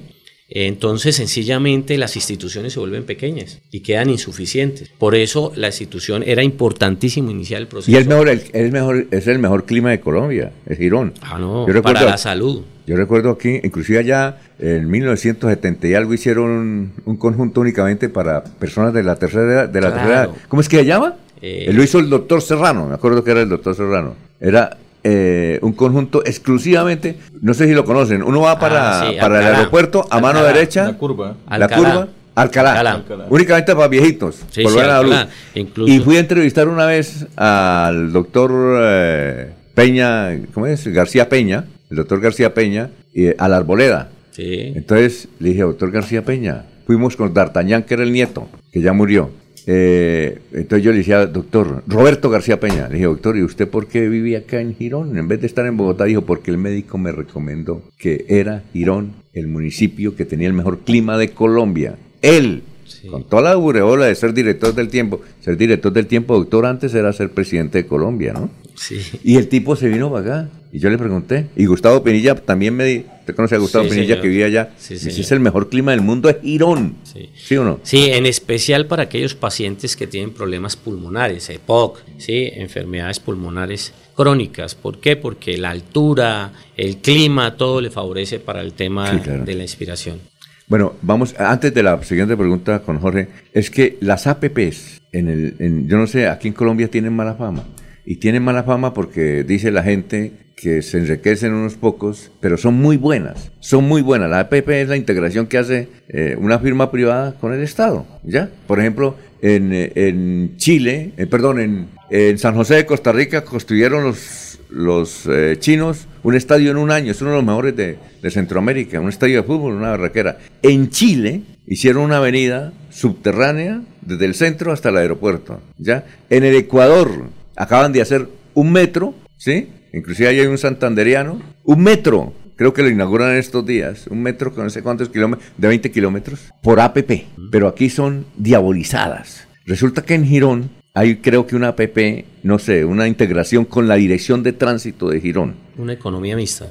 Mire, una economía mixta, la Dirección de Tránsito. Pero sin embargo uno ve que la Dirección de Tránsito de Girón creo que es la tercera o la segunda de Colombia. No sé. No sé si el- ellos cada vez mandan los, porque es extraordinaria. Pero sin embargo la gente dice, no, eso es de la familia Tavera, son los que están haciendo plata y que hay que acabar eso y que pa- para el populismo. La pregunta es, esa, esa concesión fue eh, hecha creo porque el doctor Luis Alberto Quintero la concedió y se venció en el 2015 y en el 2015 hubo otra representación que la hizo Jonaviu Ramírez y la pasó hasta el 2030. Esa concesión va hasta el 2030.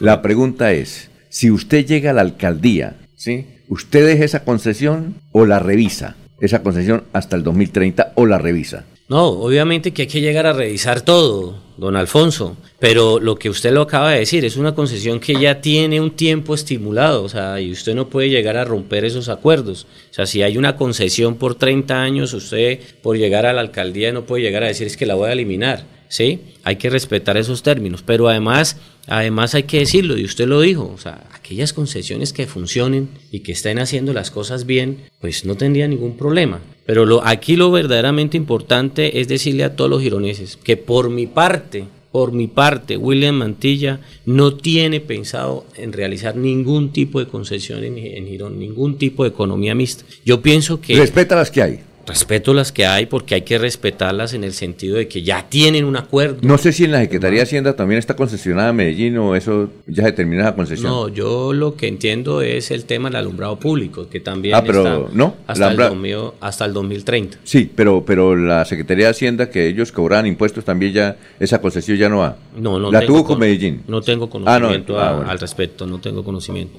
Pero en ese orden de ideas, esto quiero decirle a todos los gironeses que, que eh, No va a ser ninguna nueva. ninguna economía mixta, pero además creo y soy, estoy completamente convencido de que si se llega a administrar como se tiene que administrar, yo he administrado ya dos hospitales y he estado como subsecretario de salud. Cuando llegué al hospital de Girón estaba totalmente para liquidación. Lo recuperamos, no solamente lo recuperamos, sino mejoramos la Lo que es clínica hoy. Lo que es la clínica hoy. No solamente lo recuperamos en su parte financiera, sino que mejoramos la prestación de servicio. Pasamos de atender 40 mil a atender 90 mil pacientes por unas figuras de, puntos satélites o de centralización de salud. Entonces yo monté un punto de atención en salud en el Consuelo, otro en el Rincón, otro en Alameda, otro en Malpaso, otro en la ciudad de Lano Girón y de esa manera adquirimos espacio para capacidad instalada para nosotros mejorar la prestación. Pero no siendo suficiente, logramos sacar adelante unos diseños. ¿Sí? Logramos sacar adelante unos diseños, ¿sí? diseños que, que fueron aprobados por parte de la Secretaría Departamental y que fueron aprobados por parte del Ministerio de Salud y Protección Social. Y que a hoy estamos a puertas de terminar una clínica de más de 17 mil metros cuadrados con cuatro pisos, un sótano y que vamos a disfrutar de cinco especialidades. Vamos a tener un cirujano, un ortopedista, un ginecólogo, un médico internista, un pediatra, pero además vamos a tener tres niveles de laboratorio, ¿sí? Para no tener que desplazar a los gironeses a otros municipios a pedir ese, ese tipo de servicios, ¿sí? Entonces, pero también tuve la oportunidad de recibir el hospital de Lebrija y podrían entrevistar a- al, al- al alcalde actual y ese hospital lo recibí con un déficit de casi mil millones de pesos. Antes de retirarme para venirme a hacer el ejercicio de la alcaldía lo entregué con superávit. Ah, usted fue últimamente, fue. ah, Gerente del usted pasó hospital de de Lebrija. Girón a Lebrija. Yo pasé de Girón para Lebrija, sí señor. Entonces, eh, entrego un hospital con superávit, un hospital saneado, un hospital completamente en funcionamiento, con una mejor prestación de servicio. Entonces, digamos que si yo llego a la alcaldía, eh, les aseguro a los gironeses que no solamente pago la deuda actual que tiene el municipio, porque es que la deuda actual tenemos una deuda de 57 mil millones en vigencia tenemos otra de 32 mil que la provocaron ahorita en los cuatro años, pero todavía mucho más grave y hay que decírselo a todos los gironeses. Acaban de contratar más de mil CPS que cuestan alrededor de 15 a 18 mil millones de pesos, que lo podríamos utilizar en cualquier otra necesidad importante. ¿Cuántas? Más de mil, si no estoy mal, son como mil cincuenta y siete. Mil cincuenta y siete. incrementaron de, eh, perdón, ¿cuánto? de este primer semestre a este segundo semestre. Mil cincuenta y siete CPS en un mes. Mil cincuenta y siete CPS. Sí, la única explicación es un tema burocrático. No quieren soltar el poder. No, y la maquinaria. eh, perdón, hable es que no le mm, hable el micrófono a Freddy. ya, ahora sí, ahora sí. No, pues hizo, eh, eh, esto de son prácticas que a veces hay que las autoridades estar alerta, ¿no? ¿Supone usted para esas mil? Pues claro, ¿para qué son? Va, va, acompañada de una hojita con un listado de 50 personas. Ah, me imagino, bueno, ¿no? Sí, sí, sí. 50 mil votos. Pendientes de eso. Eh, entonces, ¿la deuda total cuánto es? La deuda total se aproxima casi a los 100 mil millones. 100 mil millones. Bueno, Jorge. Buenos días para el médico William Mantilla, ya hoy como candidato a la alcaldía de Girón. Mm, ayer hablaba con otro candidato, con aspirante al mismo municipio, y se destacaba obviamente que en 2015, eh, en 2016 hubo un auge urbanístico en Girón, en lo que tiene que ver con su infraestructura que, que proyectó el municipio, lo desarrolló por lo menos en ese aspecto, eh, en frente a los cuales se, encontraba un tanto rezagado. Pero sí se descuidó fue la parte que hace encanto a Girón, que lo convirtió en patrimonio, eh, en municipio patrimonio del país. Su parte histórica sí está completamente descuidada. Contaminación visual, las fachadas blancas eh, ya se ven intervenidas por, por tipos de, de, letreros ajenos a lo que la norma dicta allí en el municipio de Girón.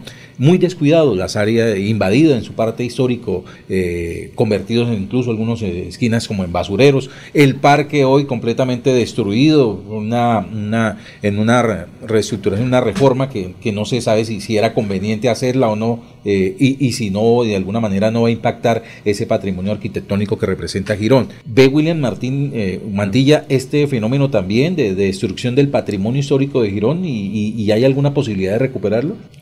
Claro que sí, mire, eh, yo quiero decirle a todos los gironeses que de mis, de mis 42 años que llevo viviendo en Girón, yo nunca había visto la situación como se encuentra hoy Girón. Es una situación totalmente precaria, es doliente, a mí me duele como gironés ver un municipio completamente suelto, allá no hay seguridad, no hay movilidad, no hay programas de la alcaldía que toquen hoy en día a la comunidad. Incluso el semestre pasado suspendieron el PAE, que es la alimentación de nuestros hijos gironeses, solo porque eh, el anterior alcalde o el anterior contratista no es de la llavería de la actual alcaldesa. O sea, eso no puede pasar en, en, en un municipio.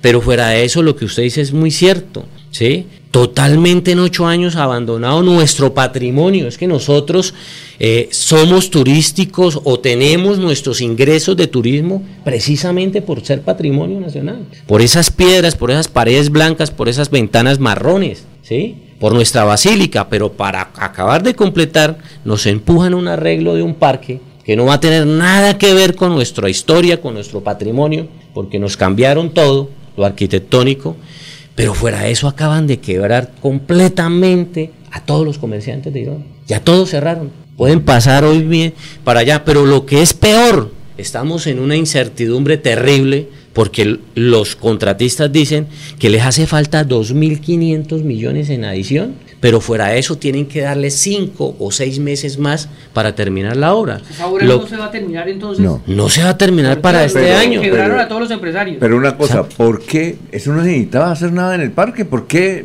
Yo, ¿Qué obras se necesitaban en el parque? No. Es como Bucaramanga, tampoco necesitaban. Y la pregunta que hace Jorge, yo también la tenía porque es la percepción, es que nosotros cuando bajamos de Bucaramanga a Girón lo que nos gusta es ir al parque a ver sus calles Claro. empedradas y, y, y, y hace ocho años de en serio se perdió. No, no, uno, no, ¿para qué baja? ¿Para qué baja? Pero entonces usted, no se reconoce- compromete a, a- a arreglarlo para que volvamos a Girón? Pero por supuesto, miren, es que eh, el compromiso de un alcalde es sacar adelante a su municipio. Girón tiene dos puntos importantes por mejorar. Uno es nuestro casco antiguo, para volver a recuperar y nuestras, nuestra historia, nuestra identidad. Miren, no sé si ustedes recuerden el 28 de diciembre para Girón, el día de San Benito de Palermo. Mire, ese día, después de las 8 de la noche, no ingresaba un vehículo más a todo lo que es el municipio de Girón. Si usted venía de Bucaramanga a las 8 le tocaba ver la quema desde el palenque, porque no podía ingresar de la cantidad de gente que iba a visitar a nosotros los gironeses.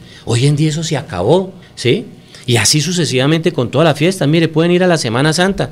Nosotros le damos, mejor dicho, a todos caldo y sopa en, el área metropolitana en lo que tiene que ver con nuestras fiestas religiosas.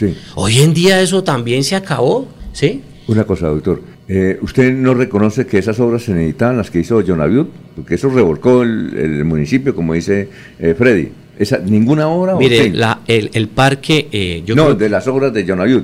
No, algunas, mire, yo lo, yo lo que quiero invitar a los gironeses es que, es que el próximo alcalde tiene que utilizar los recursos efectivamente.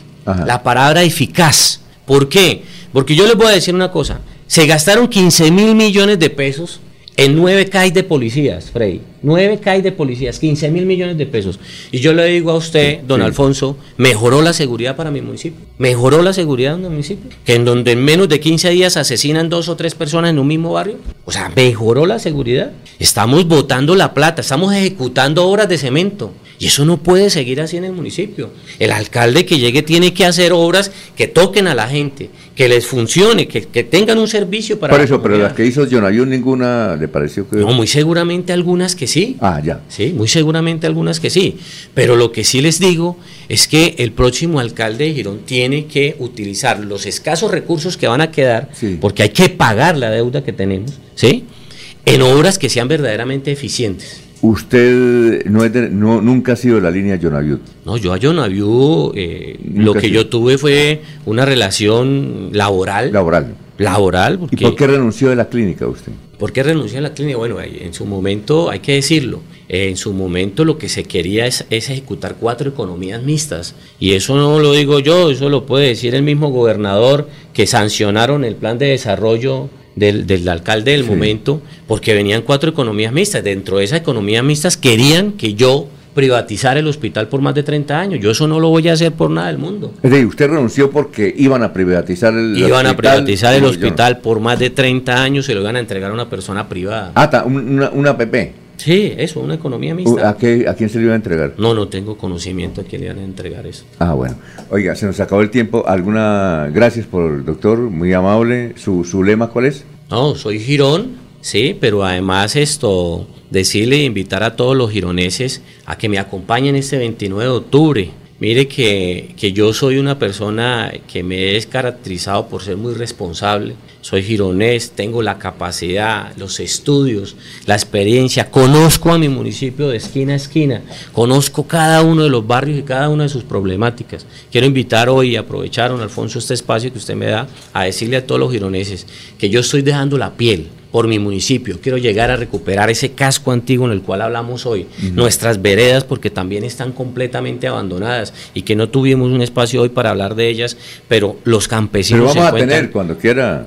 Los campesinos también están totalmente abandonados hoy y son los que nos dan a nosotros todo el tema de la alimentación y que hay que tenerlos en cuenta. Y pedirles a todos los gironeses que me acompañen ese 29 de octubre de corazón. Yo estoy dejando la piel eh, ustedes eh, entenderán a, qué me estoy enfrentando. ¿sí? Ya les decía, más de 1057 CPS es muy difícil enfrentar eh, en unas iguales condiciones una campaña de estas, pero bueno, yo creo en los gironeses, yo sé que los gironeses me dan a la oportunidad de llegar a liderar este municipio y a sacarlo adelante, porque ahí nací, lo quiero y vamos a sacarlo adelante. ¿Cuánto valdrán esas mil CPS al mes, más o menos? ¿Ya, ya la cuenta? Pues póngale un promedio de 3 millones de pesos, son, son 3 mil por 5 meses, son 15 mil, 16 mil millones, 17 mil millones. O sea, ningún candidato que se quiera enfrentar a otro tiene esa capacidad. Claro, con la platica de todos los gironeses, ¿no, doctor? Es con la platica de todos los gironeses. Finalmente, eso que ha grabado acá, si usted es alcalde de Girón, le va a meter en cintura esa fabriquita que hay, ¿cómo es que se llama? De, de- de que provoca los malos, que se me el nombre, que provocan los malos olores en Girón. Hay una fabriquita. el tema de Sí, Harinagro, allí en el Harinagro. vial, Usted que le va a meter mera, porque es que nadie le ha metido, es que porque tiene mucho poder político y económico. No sé, la verdad no conozco muy bien el tema, el tema ese de contaminación ambiental de esa empresa. Le voy a decir, doctor Gustavo Pinilla, hágame el favor, comuníquese con el doctor William y explíquele, porque él todos los días, aquí, temprano, cuando empezamos, dice, no ambiental". pudimos, no pudimos dormir por el olor. Siempre olores nauseabundos y harinagro. Entonces dicen que harinagro, el tipo tiene mucha plata, poder económico y yo no sé qué. Eso es lo que dice. No, entraríamos, entraríamos a revisar. Mire, yo pienso que, que eh, el alcalde que, que llegue a, a Girón tiene que empezar a, traer- a trabajar en pos del beneficio de todo. Se llama cada- harinagro, ¿cierto? de cada. Doctor, se llama harinagro. Harinagro, ¿no? La tendré en cuenta Sí, y claro. entraré y miraré a, a estudiar Claro. ese tema. De nada sirve tener el mejor clima del país para los problemas respiratorios Sí. si se van a encontrar con lo que genera harinagro. en el ambiente. Bueno, doctor, muchas gracias. Éxito en su campaña y si es alcalde, por favor. No, muchas gracias a usted, don Aquí Alfonso, y a todos, a Freddy, a todos acá en la mesa por la invitación y aquí estaré presto Muy bien, nuevamente perfecto. cuando sea invitado. Son las 5.30, las, perdón, las 6 y 36. En Melodía valoramos su participación. 316-550-5022 es el WhatsApp de Melodía para que entremos en contacto. Envíenos videos o fotografías de las noticias de su comunidad y las publicaremos en nuestros medios digitales. 316-550-5022. El WhatsApp de Melodía para destacar su voz. Melodía, la que manda en sintonía. La vida es toda una experiencia. Disfrútala ahora, justo en este momento. Y para vivirla al máximo, en Los Olivos pensamos en cómo hacerlo todo con amor. Desde nuestros productos exequiales y de previsión hasta experiencias complementarias para que tu vida y la de los tuyos sea más sencilla, incluidas tus mascotas. Queremos que lo vivas todo con amor. Queremos más vida para ti. Los Olivos, un homenaje al amor. Este es el Parque Internacional del Parapente, un escenario único en Colombia que recibirá a los mejores exponentes de este deporte extremo, tanto nacionales como internacionales, en el primer Festival del Viento de Florida Blanca. La cita es el próximo 12 y 13 de agosto y desde ya les damos la bienvenida.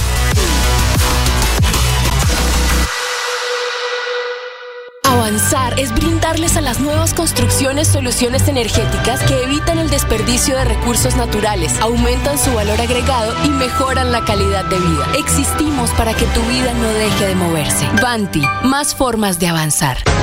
Están escuchando Últimas Noticias por Radio Melodía, la que manda en sintonía.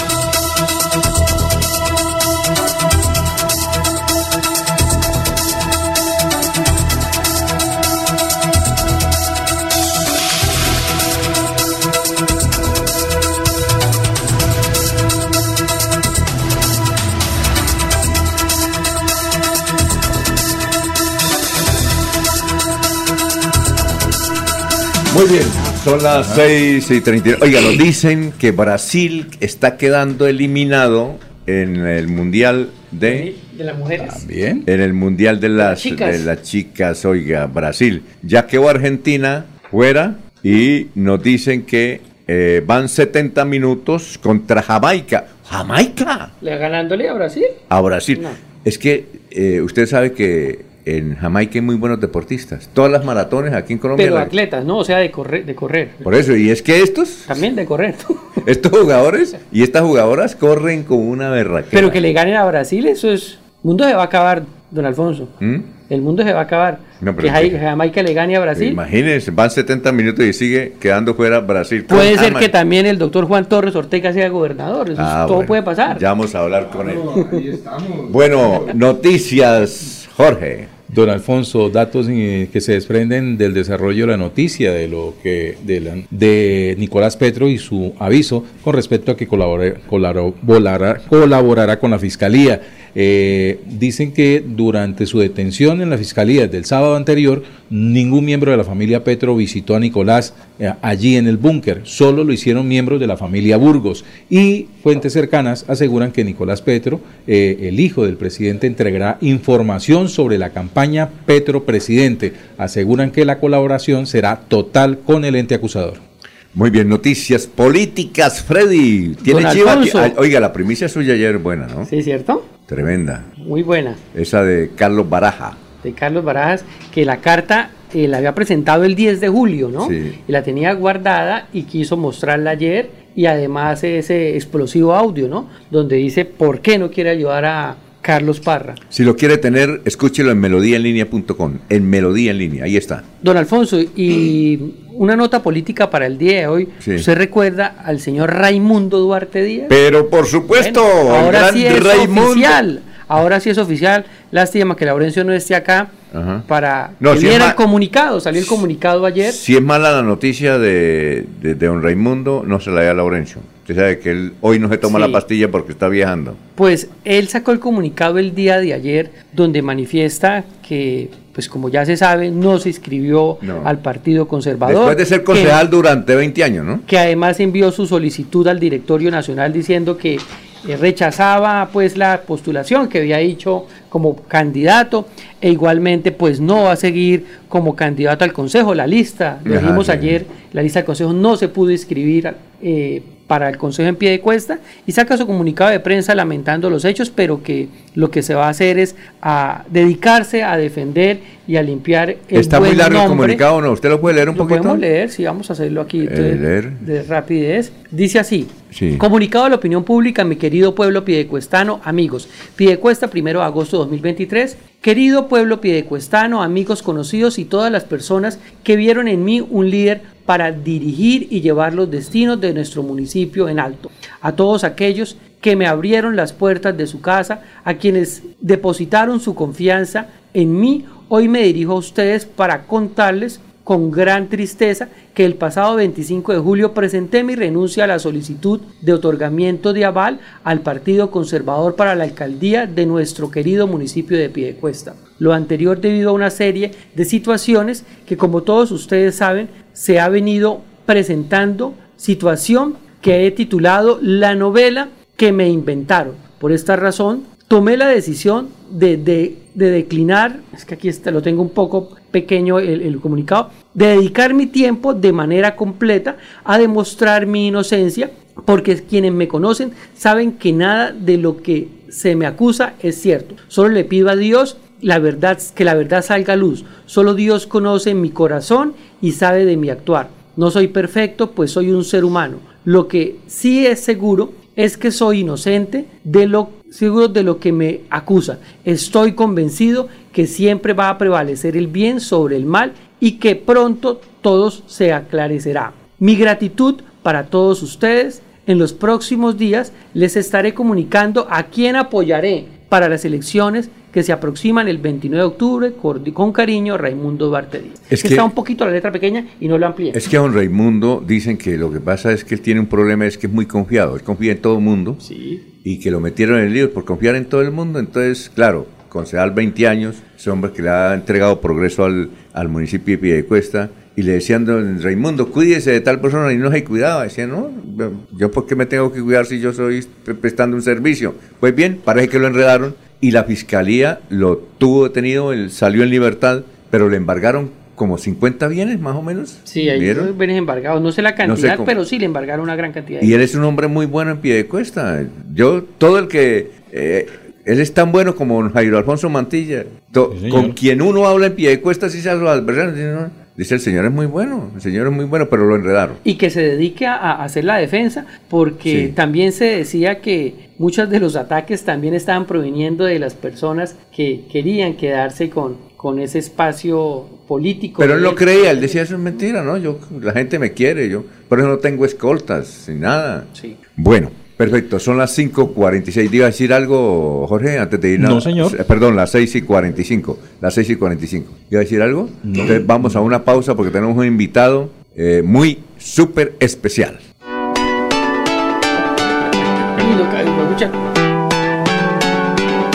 Melodía, Melodía, Radio Sin Fronteras. Escúchenos en cualquier lugar del mundo. Melodíaenlínea.com es nuestra página web. Melodíaenlínea.com. Señal para todo el mundo. Señal para todo el mundo. Radio sin límites. Radio sin fronteras. Radio Melodía, la que manda en sintonía.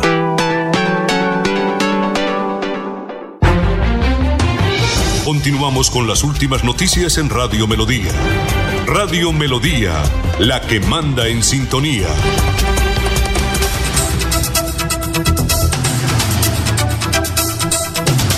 Bueno, son las 6 y 46. Yo les conté a usted que en el municipio, un municipio de Norte Santander, la Villa del Rosario, el alcalde, el alcalde actual tiene un hermano gemelo, idéntico. Y el hermano gemelo está haciendo política. Entonces el alcalde lo han denunciado porque está interviniendo en política. Entonces cuando van a la procuraduría dicen, no, ese no es yo, ese es mi hermano. Pero y, oiga, y se llaman por la mañana, ¿cómo se va a vestir usted? Y se visten idénticos. Sí, sí. ¿Usted cómo se va a vestir? Ellos cuentan que estuvieron comprando ropa exactamente igual. Entonces, usted, eh, el uno se llama, creo que Saúl, y el otro es Nando. Dice, Nando, ¿usted con qué? No, esto, listo. Y se sacan la foto y listo, y salen. Y el, lo, tienen allá los peores. Es que, ¿sabe por qué? Porque es que resulta que en Bogotá, pues llamaron al alcalde de, de Villa del Rosario. Señor alcalde, ¿usted por qué está interviniendo en política? El alcalde muy inteligente dejó que, mire, es que tenemos este audio que usted como alcalde está apoyando a tal persona. Eso no se puede. Cuando terminó, no, ese es mi hermano gemelo. Entonces el periodista dijo, se acabó la entrevista. ¿Cómo le parece? Entonces usted tiene un invitado, Jorge, cuéntanos. Así es, don Alfonso. Hablando de hombres prósperos, generosos, exitosos, como don Raimundo Duarte en Pidecuesta y como don Jairo Mantilla en Florida Blanca, pues yo traigo un hombre igualmente justo, generoso y próspero, pero de Barranca Bermeja. Se trata eh, de don Juan Torres Ortega, quien tiene mejor suerte que los dos anteriores en la política este año, porque Juan Torres Ortega es candidato a la gobernación de Santander y es la cuota ribereña dentro de la contienda para llegar al Palacio Amarillo en las elecciones de octubre próximo. Por eso pues lo tenemos de invitado hoy, le damos los muy buenos días, bienvenido a Radio Melodía, don Juan, y coméntenos cuál es esa propuesta desde la ribera del río Magdalena para los santandereanos. Sí, muy, buena, muy buenos días, Jorge, Alfonso y Freddy. Mire, eh, desde el Partido Ecologista Colombiano hemos traído una propuesta muy, muy, muy ceñida al sí. Plan Nacional de Desarrollo. Que el Plan Nacional de Desarrollo es vinculante con las 250 mil personas colombianas y colombianas que estuvieron trabajando en las mesas regionales eh, convocadas por Ajá. el gobierno nacional. Al ser vinculantes, encontramos un artículo muy importante en el Plan Nacional de Desarrollo que es el ordenamiento territorial. Sí, claro. Ese ordenamiento territorial es la base, es el componente principal para que todos los territorios, ya sean departamentos o municipios, logremos empezar a construir otra vez nuestros territorios, y valga la redundancia. ¿En qué sentido? Lo, lo principal para el ordenamiento territorial son las las, las, vías terciarias. ¿Por qué son las vías terciarias? Porque ahí está el progreso del país. Lo anterior del de el desorden territorial nos ha generado 25 mm. millones de personas desempleadas en Colombia. Esa pobreza se, se corrige tempranamente invirtiéndole a las vías terciarias, dado que hoy por hoy la agroecología, la tecnología, la nanotecnología facilita que los pueblos cultiven sanamente, que sea un producto de verdad, verdad competitivo. Entonces, bajo esa óptica hay un desarrollo de la economía y el POT agro, agroecológico del territorio se fortalece. Casi todo el planeta quiere comer sanamente. Eso no es, se lo inventó fulano y tal. Eso es un acuerdo 2030 de Naciones Unidas. El, el Partido Ecologista ¿De quién es o cómo nació el Partido Ecologista? El Partido Ecologista, la gente, muchas, muchas personas lo confunden, Doc, ahí está Polo Polo. No, lo que pasa es que empieza con negritudes con unas personas de, ¿De dónde? Retén De- de- Magdalena. ¿De dónde? Retén Mal- Magdalena. Retén Magdalena. Sí, Oiga, ¿el está. Retén Magdalena no fue de una tragedia hace unos años? ¿De un bus que se quemó? Bueno, Bueno. Retén Magdalena. Eh, ¿Eso es cerca de dónde? ¿Retén Magdalena en qué parte? Eso, eso. ¿Usted conoce o no? Por la llegada exactamente no. ¿Pero eso por qué lado está? ¿Ciénaga o dónde? Eso- eso- Retén Magdalena. Sí, es- eso está. Debe estar por la vía central porque eso, llama eso está Retén. para, tirando para la Sierra Nevada. Ah, Retén Magdalena, sí. Cerca Entonces, a Palestina y a la granja. se- se- como al norte de- del Magdalena, ¿no? En la Eh, parte exacto, norte. La parte norte. Retén. En Fue creado en parte de la- 1996. ¿Cómo? El 3 de mayo. ¿Qué? De 1996 fue creado el municipio El de municipio Ah, de Retén, Magdalena. pero muy joven, muy joven. Y, y de ahí nació De ahí, de dos, dos compañeros, eh, Ney eh, Gregorio Navarro y Juan Gutiérrez, se unen y otras personas Sí. más y forman Ellos un viven. movimiento. Ellos viven, sí. Sí. Forman un, un movimiento de negritud. de negritudes. Ahí llega Polo Polo. Polo ¿sí? Polo El- el, el El representante. representante de la Cámara. Ajá. Entonces él se une a- al, al movimiento y luego de, de que el movimiento hace la gestión para partido, partido Sí, ecologista, exacto. entonces Polo Polo ya no es del partido. Ah, ya no el, queda él, en el él él fue elegido representante de la Cámara Por por, negritudes. por sí, señor. negritud, No, por, no por- no. circunscripción especial. no por, eh, por el Partido Ecologista, No. sino por la negritud negritud de movimiento y Es- circunscripción especial. especial. Ah, bueno, y entonces, ¿qué Cuando pasó? ya tenemos la personería, Sí. que fue ahora en noviembre del año pasado. Entonces él vino a reclamar de que él estaba en el partido. Le digo, no, disfrute su, su creencia, nosotros disfrutamos el partido. Ah, bueno, y entonces se conformaron ustedes en partido. Nosotros que es un somos. poquito de la derecha, porque Polo Polo es de la derecha. No, Polo nosotros- Polo es muy uribista. No, nosotros no somos de derecha ni de izquierda, Es de como- progresistas. eh, pero como el centro, tal vez. Centro. Eh, no, somos No, no, progresistas. progresista, Pero, la pero palabra, progresista. petrista, co- eh, progresista es petri- pe- petrismo. ¿Ustedes son petristas? El- el- es que mire, póngale cuidado, el, Eh, tema, ahí- el, tema, el tema del petrismo es, es como una, no es una filosofía, es un fanatismo, ¿sí? Y caudillismo. Nosotros no estamos en esa onda. Es de usted no, usted votaron por Petro, tal vez, ¿o no? Pues yo sí voté por No, Petro. don, Ah. don Alfonso, permítame un momentico. Don Juan Torres Ortega fue protagonista de la campaña Petro Presidente en Santander. Claro. No solamente en Barranca Bermeja, sino aquí también En en, Barranca-.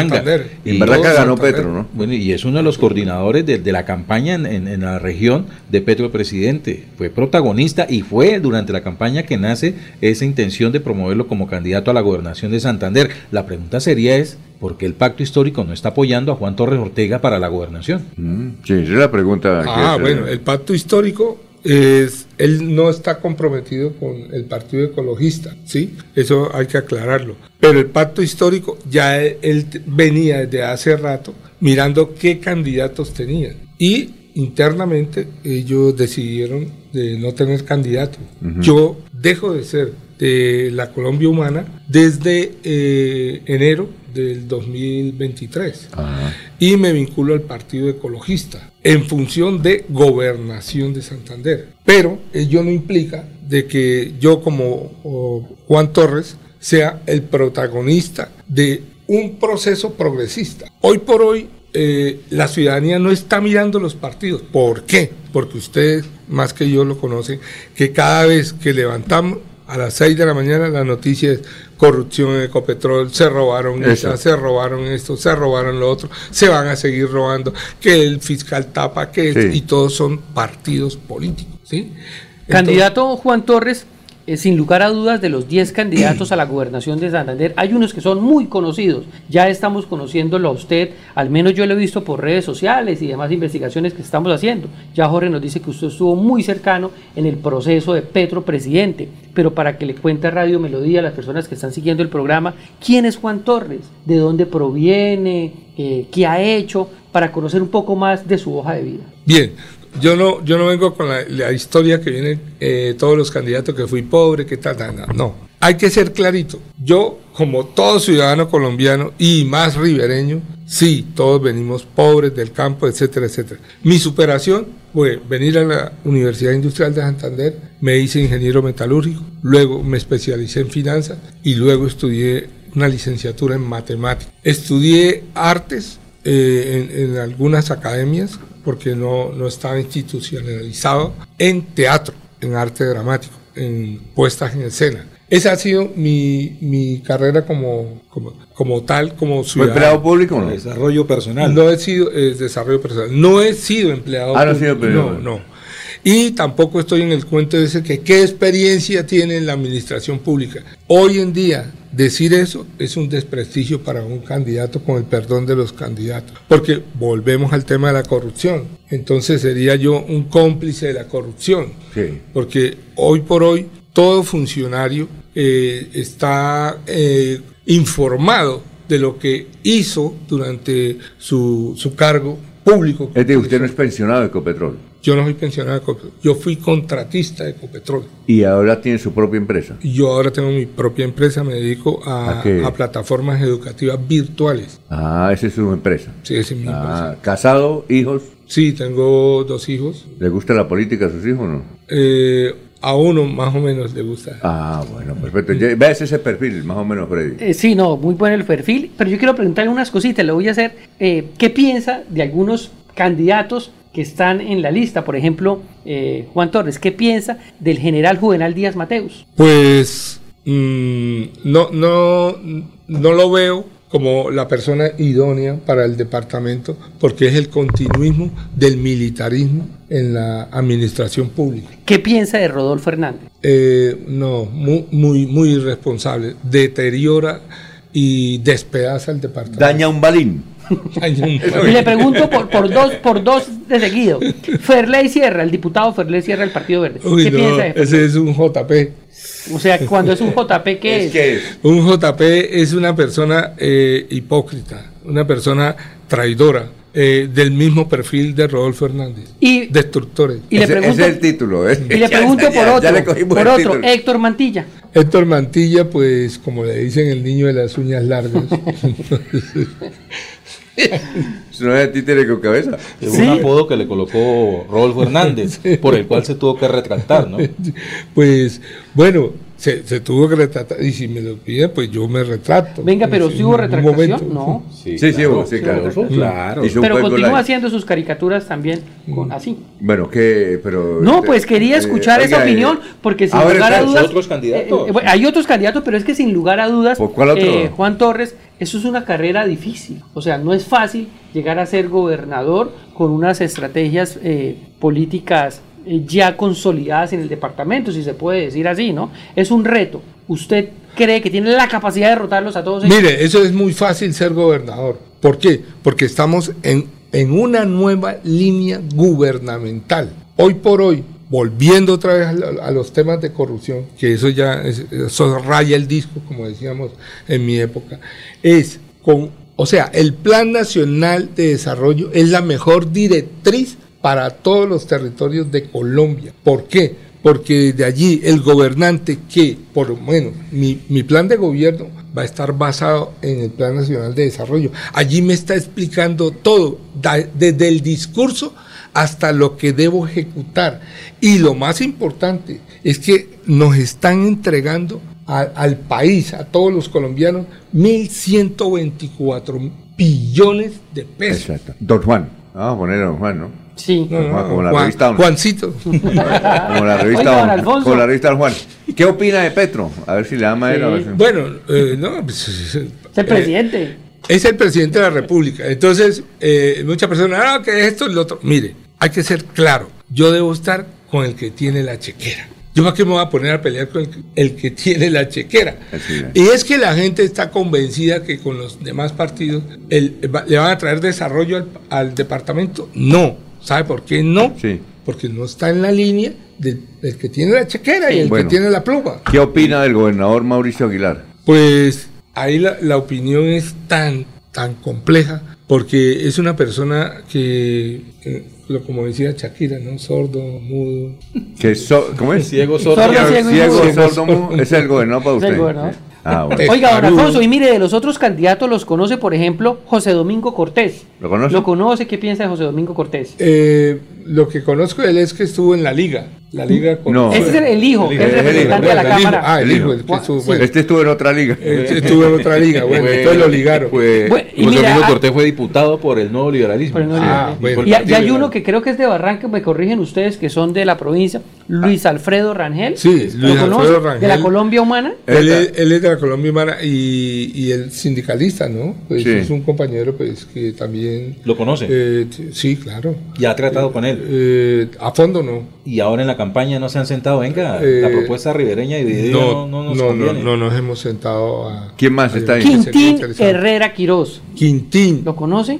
de nombre, pero no de trato. ¿No? Bueno, él está de candidato por el partido Gente Movimiento. Hay un joven que se llama Luis Mauricio Quiñones. Se los va a encontrar en debates. Sí, él, él, él está avalado por el Partido Independiente, ¿sí? Sí, De- señor. del alcalde Quintero aquí en Sí. Medellín. Sí, yo a él, él, claro, y él conoce. estuvo en Colombia Humana. Y, le, y, le- y un, y uno último candidato, Julián Silva. ¿Lo ha escuchado? Sí, con Julián, desde hace años hemos tratado con él. Julián Ah, Silva es por el nuevo liberalismo. Esos son los Sí, 10 candidatos, ¿Cuál los es la nueve sede? con los cuales usted tiene que ¿Cuál competir. es la sede de su campaña? Todavía no, no- ¿Va a tener sede en Bucaramanga? Sí, aspiramos a tener sede. Ah, muy bien, pero muchas gracias por haber venido, ¿no? Éxitos y A usted. tenemos que hablar sobre sus propuestas, qué quiere para el departamento de Santander, porque ahorita va a conocer las necesidades, va a recorrer todo el departamento, ¿no? Sí, Ah, bueno. obligado, hay que reco- recorrerlo, sí. Don Juan Torres, muy amable, ¿algo, algo más? No, don Alfonso, como Gracias. lo hemos presentado, don Juan Torres es la carta ribereña, la oferta ribereña.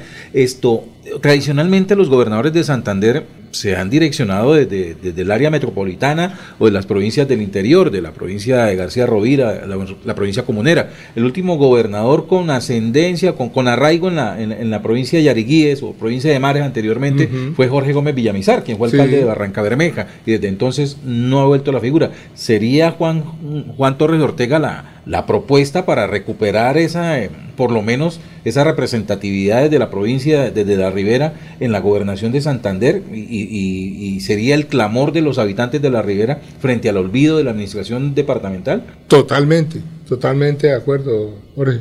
Mire, es que eh, Barranca Bermeja ha sido olvidada y, traigo a colación aquí el ejemplo de por qué hay que invertirle a las vías terciarias. Barranca Bermeja cuando empieza el auge del petróleo, todo Santander se fue hacia Barranca Bermeja y el progreso empezó a, a surgir. ¿Ve? Entonces, la propuesta no es descabellada la del gobierno nacional. Las vías terciarias, si en cada municipio de los 87 eh, se hace ese, ese, ese proyecto, ese plan de fortalecerla, la economía tiende hacia las veredas. Y entonces, mire, mire la consecuencia de eso. Trae el desarrollo para lo rural y de lo rural para lo urbano. Entonces, en lo urbano, ¿qué hacemos? Servicio, prestación de servicio. Y en lo, en lo rural, producción. La producción, el dinero en la mano. Los servicios, la finanza. La finanza es volátil. Sí.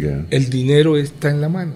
Entonces, cuando nosotros traemos el- el- la economía a los pueblos, a las veredas, naturalmente que el desarrollo es amplio y, el, el- y fluye el empleo. Entonces, una hectárea genera cuatro empleos directos e indirectos, otros cuatro serían ocho. Multipliquemos, Santander tiene 680 mil hectáreas según el IGAT que son productivas.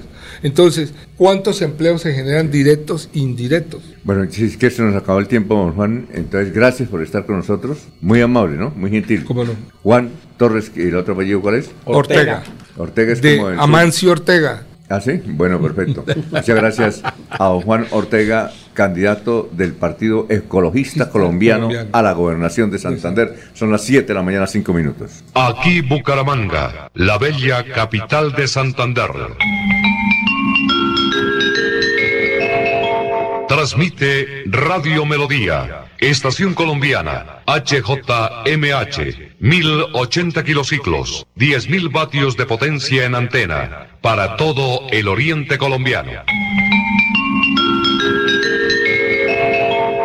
Cadena Melodía, la radio líder de Colombia.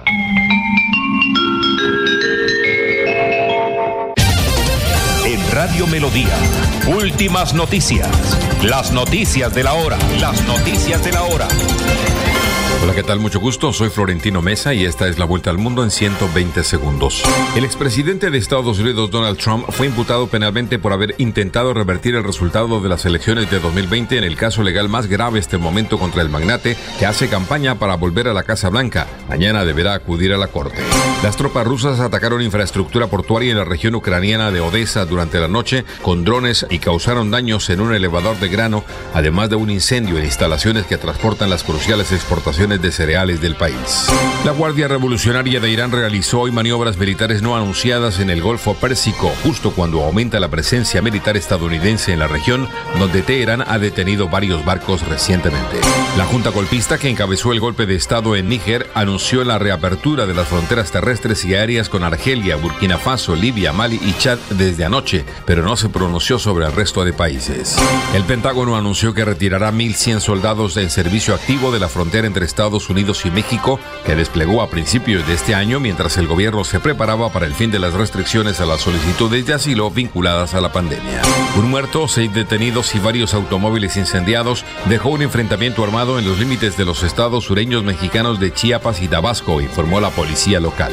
El presidente de El Salvador, Nayib Bukele, impuso un cerco militar y policial en el departamento central de Cabañas, en una nueva ofensiva de su guerra contra las pandillas iniciada en marzo de 2020. Nicolás Petro Burgos, hijo mayor del presidente de Colombia, Gustavo Petro, aceptó colaborar con la justicia y revelar hechos de corrupción de los que tiene conocimiento dentro del proceso por lavado de activos y enriquecimiento ilícito de servidor público. Los países amazónicos ultiman una declaración muy ambiciosa que incluye alrededor de 130 puntos con vistas a la cumbre de la Amazonía que se celebrará el 8 y 9 de agosto en Brasil. Esta fue la vuelta al mundo en 120 segundos.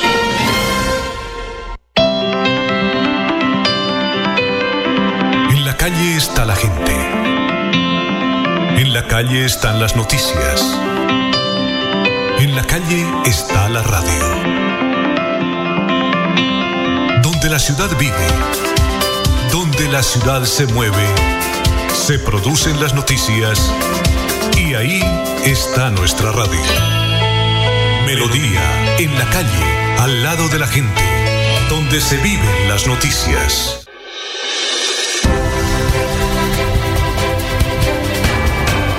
Información y análisis. Es el estilo de Últimas Noticias por Radio Melodía 1080 AM.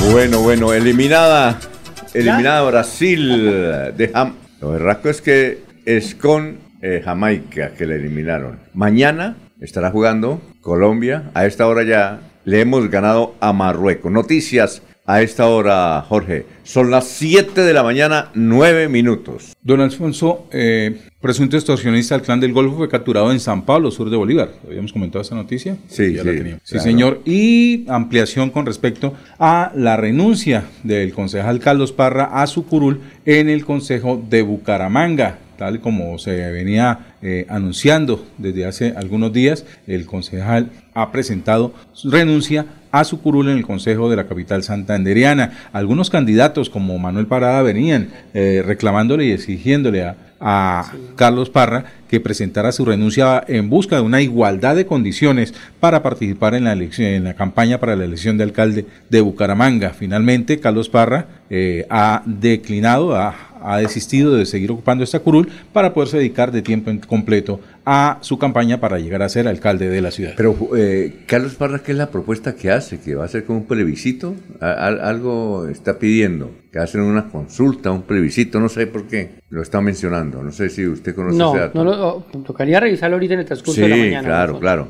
Eh, Dana Castañeda dice, sin duda la mejor opción para la gobernación de Santander. Vea, usted tiene muchos amigos. Claudia Rocío Corso Ramírez, el mejor candidato de Girón, nuestro próximo alcalde William Mantilla. Raúl Barrera, Juan Torres, el matemático de la UIS. Raúl Barrera, agroindustrial y ecologista. José Arcadio, buen día. Este es un perfil, ¿no? José Arcadio Buendía. Imposible que llame así, ¿no? Ah, no sé si es muy joven. Y colocaron a este señor José, José Arcadio Buendía, llama el perfil. Excelente doctor William Mantilla. Total apoyo. Dios le conceda el ser alcalde de nosotros los gironeses para recuperar como usted lo dice, nuestra identidad, nuestras tradiciones y nuestros valores. Bueno. Oye, don Alfonso, ayer eh, Vanguardia Liberal, los compañeros de Vanguardia Liberal, ¿no? Aquí vecinos a Radio Melodía, están haciendo unos Twitter Space. Y ayer, precisamente. ¿Lo hacen a las 9 de la noche? sí, más o menos 8 de la noche. Y ayer hacían uno de seguridad con todos los candidatos. Dice Javier Flores que el mejor horario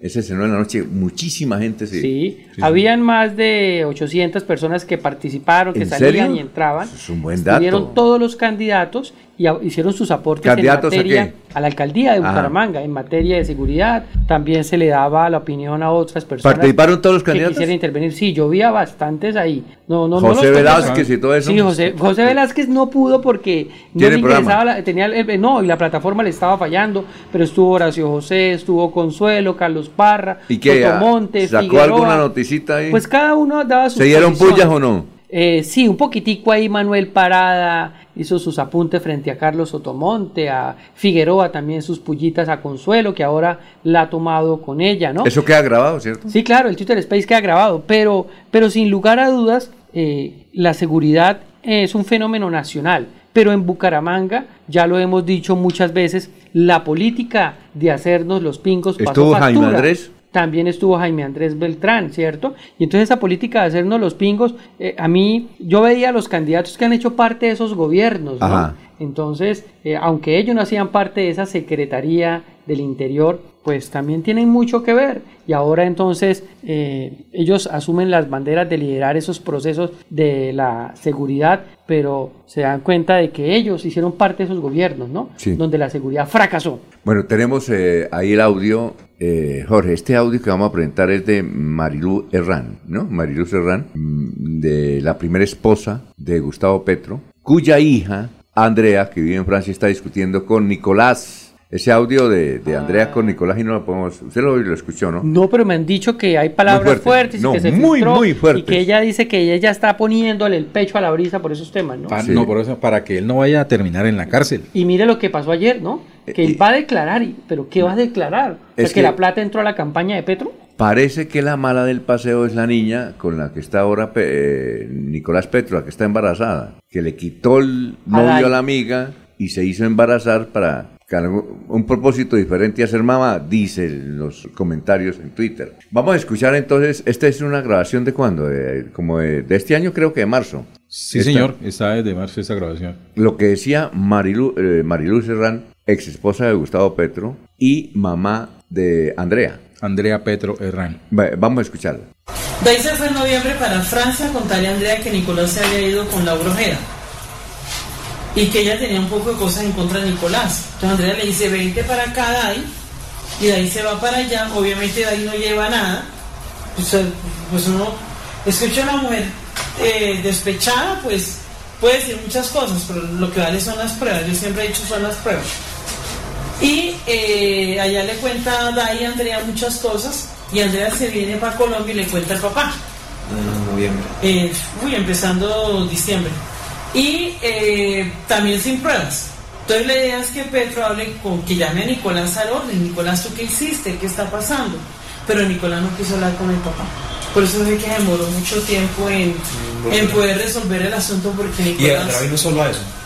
Andrea vino solamente a eso, pero también aprovechó para mirar cómo organizaba la fundación. Es que eh, hay que indicar algo que tal vez la gente no sabe. Eh, la mamá de Petro es eh, que es de apellido Burgos. Sí. Es una de las más ricas de Córdoba. Es decir, la, la mamá de, de, Petro es integrante de una de las familias más ricas de, de, Córdoba. ¿Sí? O sea que él nació en cuna de oro. De oro. Claro, nació en cuna de oro porque eh, cuentan, la, no sé si es, Petro lo relata en el libro. Yo, ¿Usted leyó el libro de Petro? No, señor. No sé si lo relata, pero lo que pasa es que él iba a Córdoba, porque él es de por allá de esa zona, Sí. y entonces, bueno, está en la guerrilla, y las niñas de esa época les gustaba el revolucionario y toda esa cuestión, y la, ni, la hija de... eh, hubo una fiesta tremenda, como es que esas que hacen los, los señores de la costa, y entonces saca- fue Petro y se puso a bailar con ella, ¿sí? Y entonces la niña se interesó en Gustavo Petro. Y Petro dijo, yo soy de la izquierda, vamos a sacarle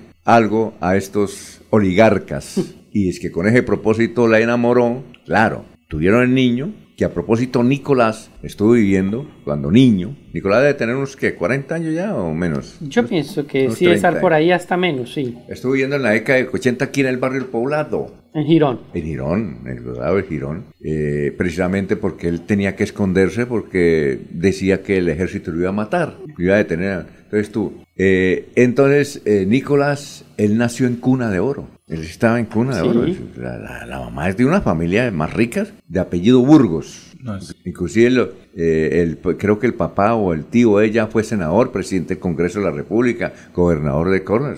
Oiga, don Alfonso, y nadie habla del clan Petro, ¿no? Porque eso es un clan. O sea, desde el mismo momento en que eh, Nicolás Petro quiere aspirar a la gobernación, sí. pues ahí se configura un clan. Ellos que tanto han cuestionado los clanes, ¿cierto? Porque ellos son, la izquierda son los que más cuestionan los clanes y ellos también tienen los propios, ¿no? Cipote clan, porque siendo presidente Petro, el otro diputado, así se haya quedado de segundo, pero a ella se configuraba un clan. Y mire cómo terminó de mal ese clan. Nicolás Petro nació el 21 de junio de 1986 en Suezca, Cundinamarca y tiene 37 años y su madre se llama Katia Burgos Burgos. Claro.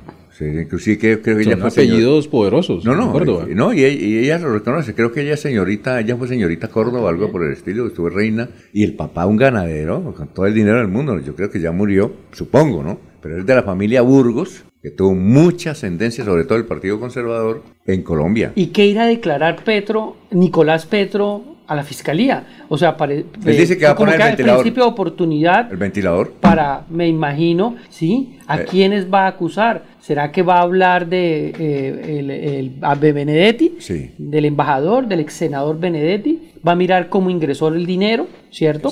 Porque eso es lo que la justicia está averiguando, ¿no? Esa plata que ingresó, se la tomó él o ingresó a la campaña. Muy bien. Yo creo que los primeros preocupados ahorita serían el Turco y Salca, del que siempre se ha dicho que le entregó dinero a Nicolás Petro, y del candidato a la alcaldía de, de Maicao, Santander López Sierra. Turco y Salca, que es dueño de muchas empresas del norte de Santander, ¿no? Muchas empresas del norte de Santander. Son las 7 y 19 minutos, vamos a una pausa, estamos en Radio Melodía. Este es el Parque Internacional del Parapente, un escenario único en Colombia que recibirá a los mejores exponentes de este deporte extremo, tanto nacionales como internacionales, en el primer Festival del Viento de Florida Blanca. La cita es el próximo 12 y 13 de agosto y desde ya les damos la bienvenida.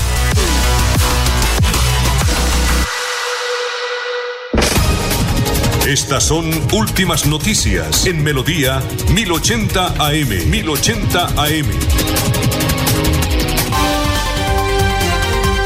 el Caballero. Está en Últimas Noticias de Radio Melodía 1080 AM. Buenos días, Alfonso, para usted, para los compañeros, igualmente para todos los oyentes. Se cumple el tercer día de protesta por parte de las comunidades rurales que exigen a la Gobernación de Santander y a la Agencia Nacional de Infraestructura ANI la intervención de 7.9 kilómetros de vía entre los corregimientos de Puente Sogamoso y El Llanito. El Hospital Regional Magdalena Medio informó que el centro asistencial empieza a escasear las bolsas de sangre y algunos medicamentos, por lo que declaró la alerta naranja.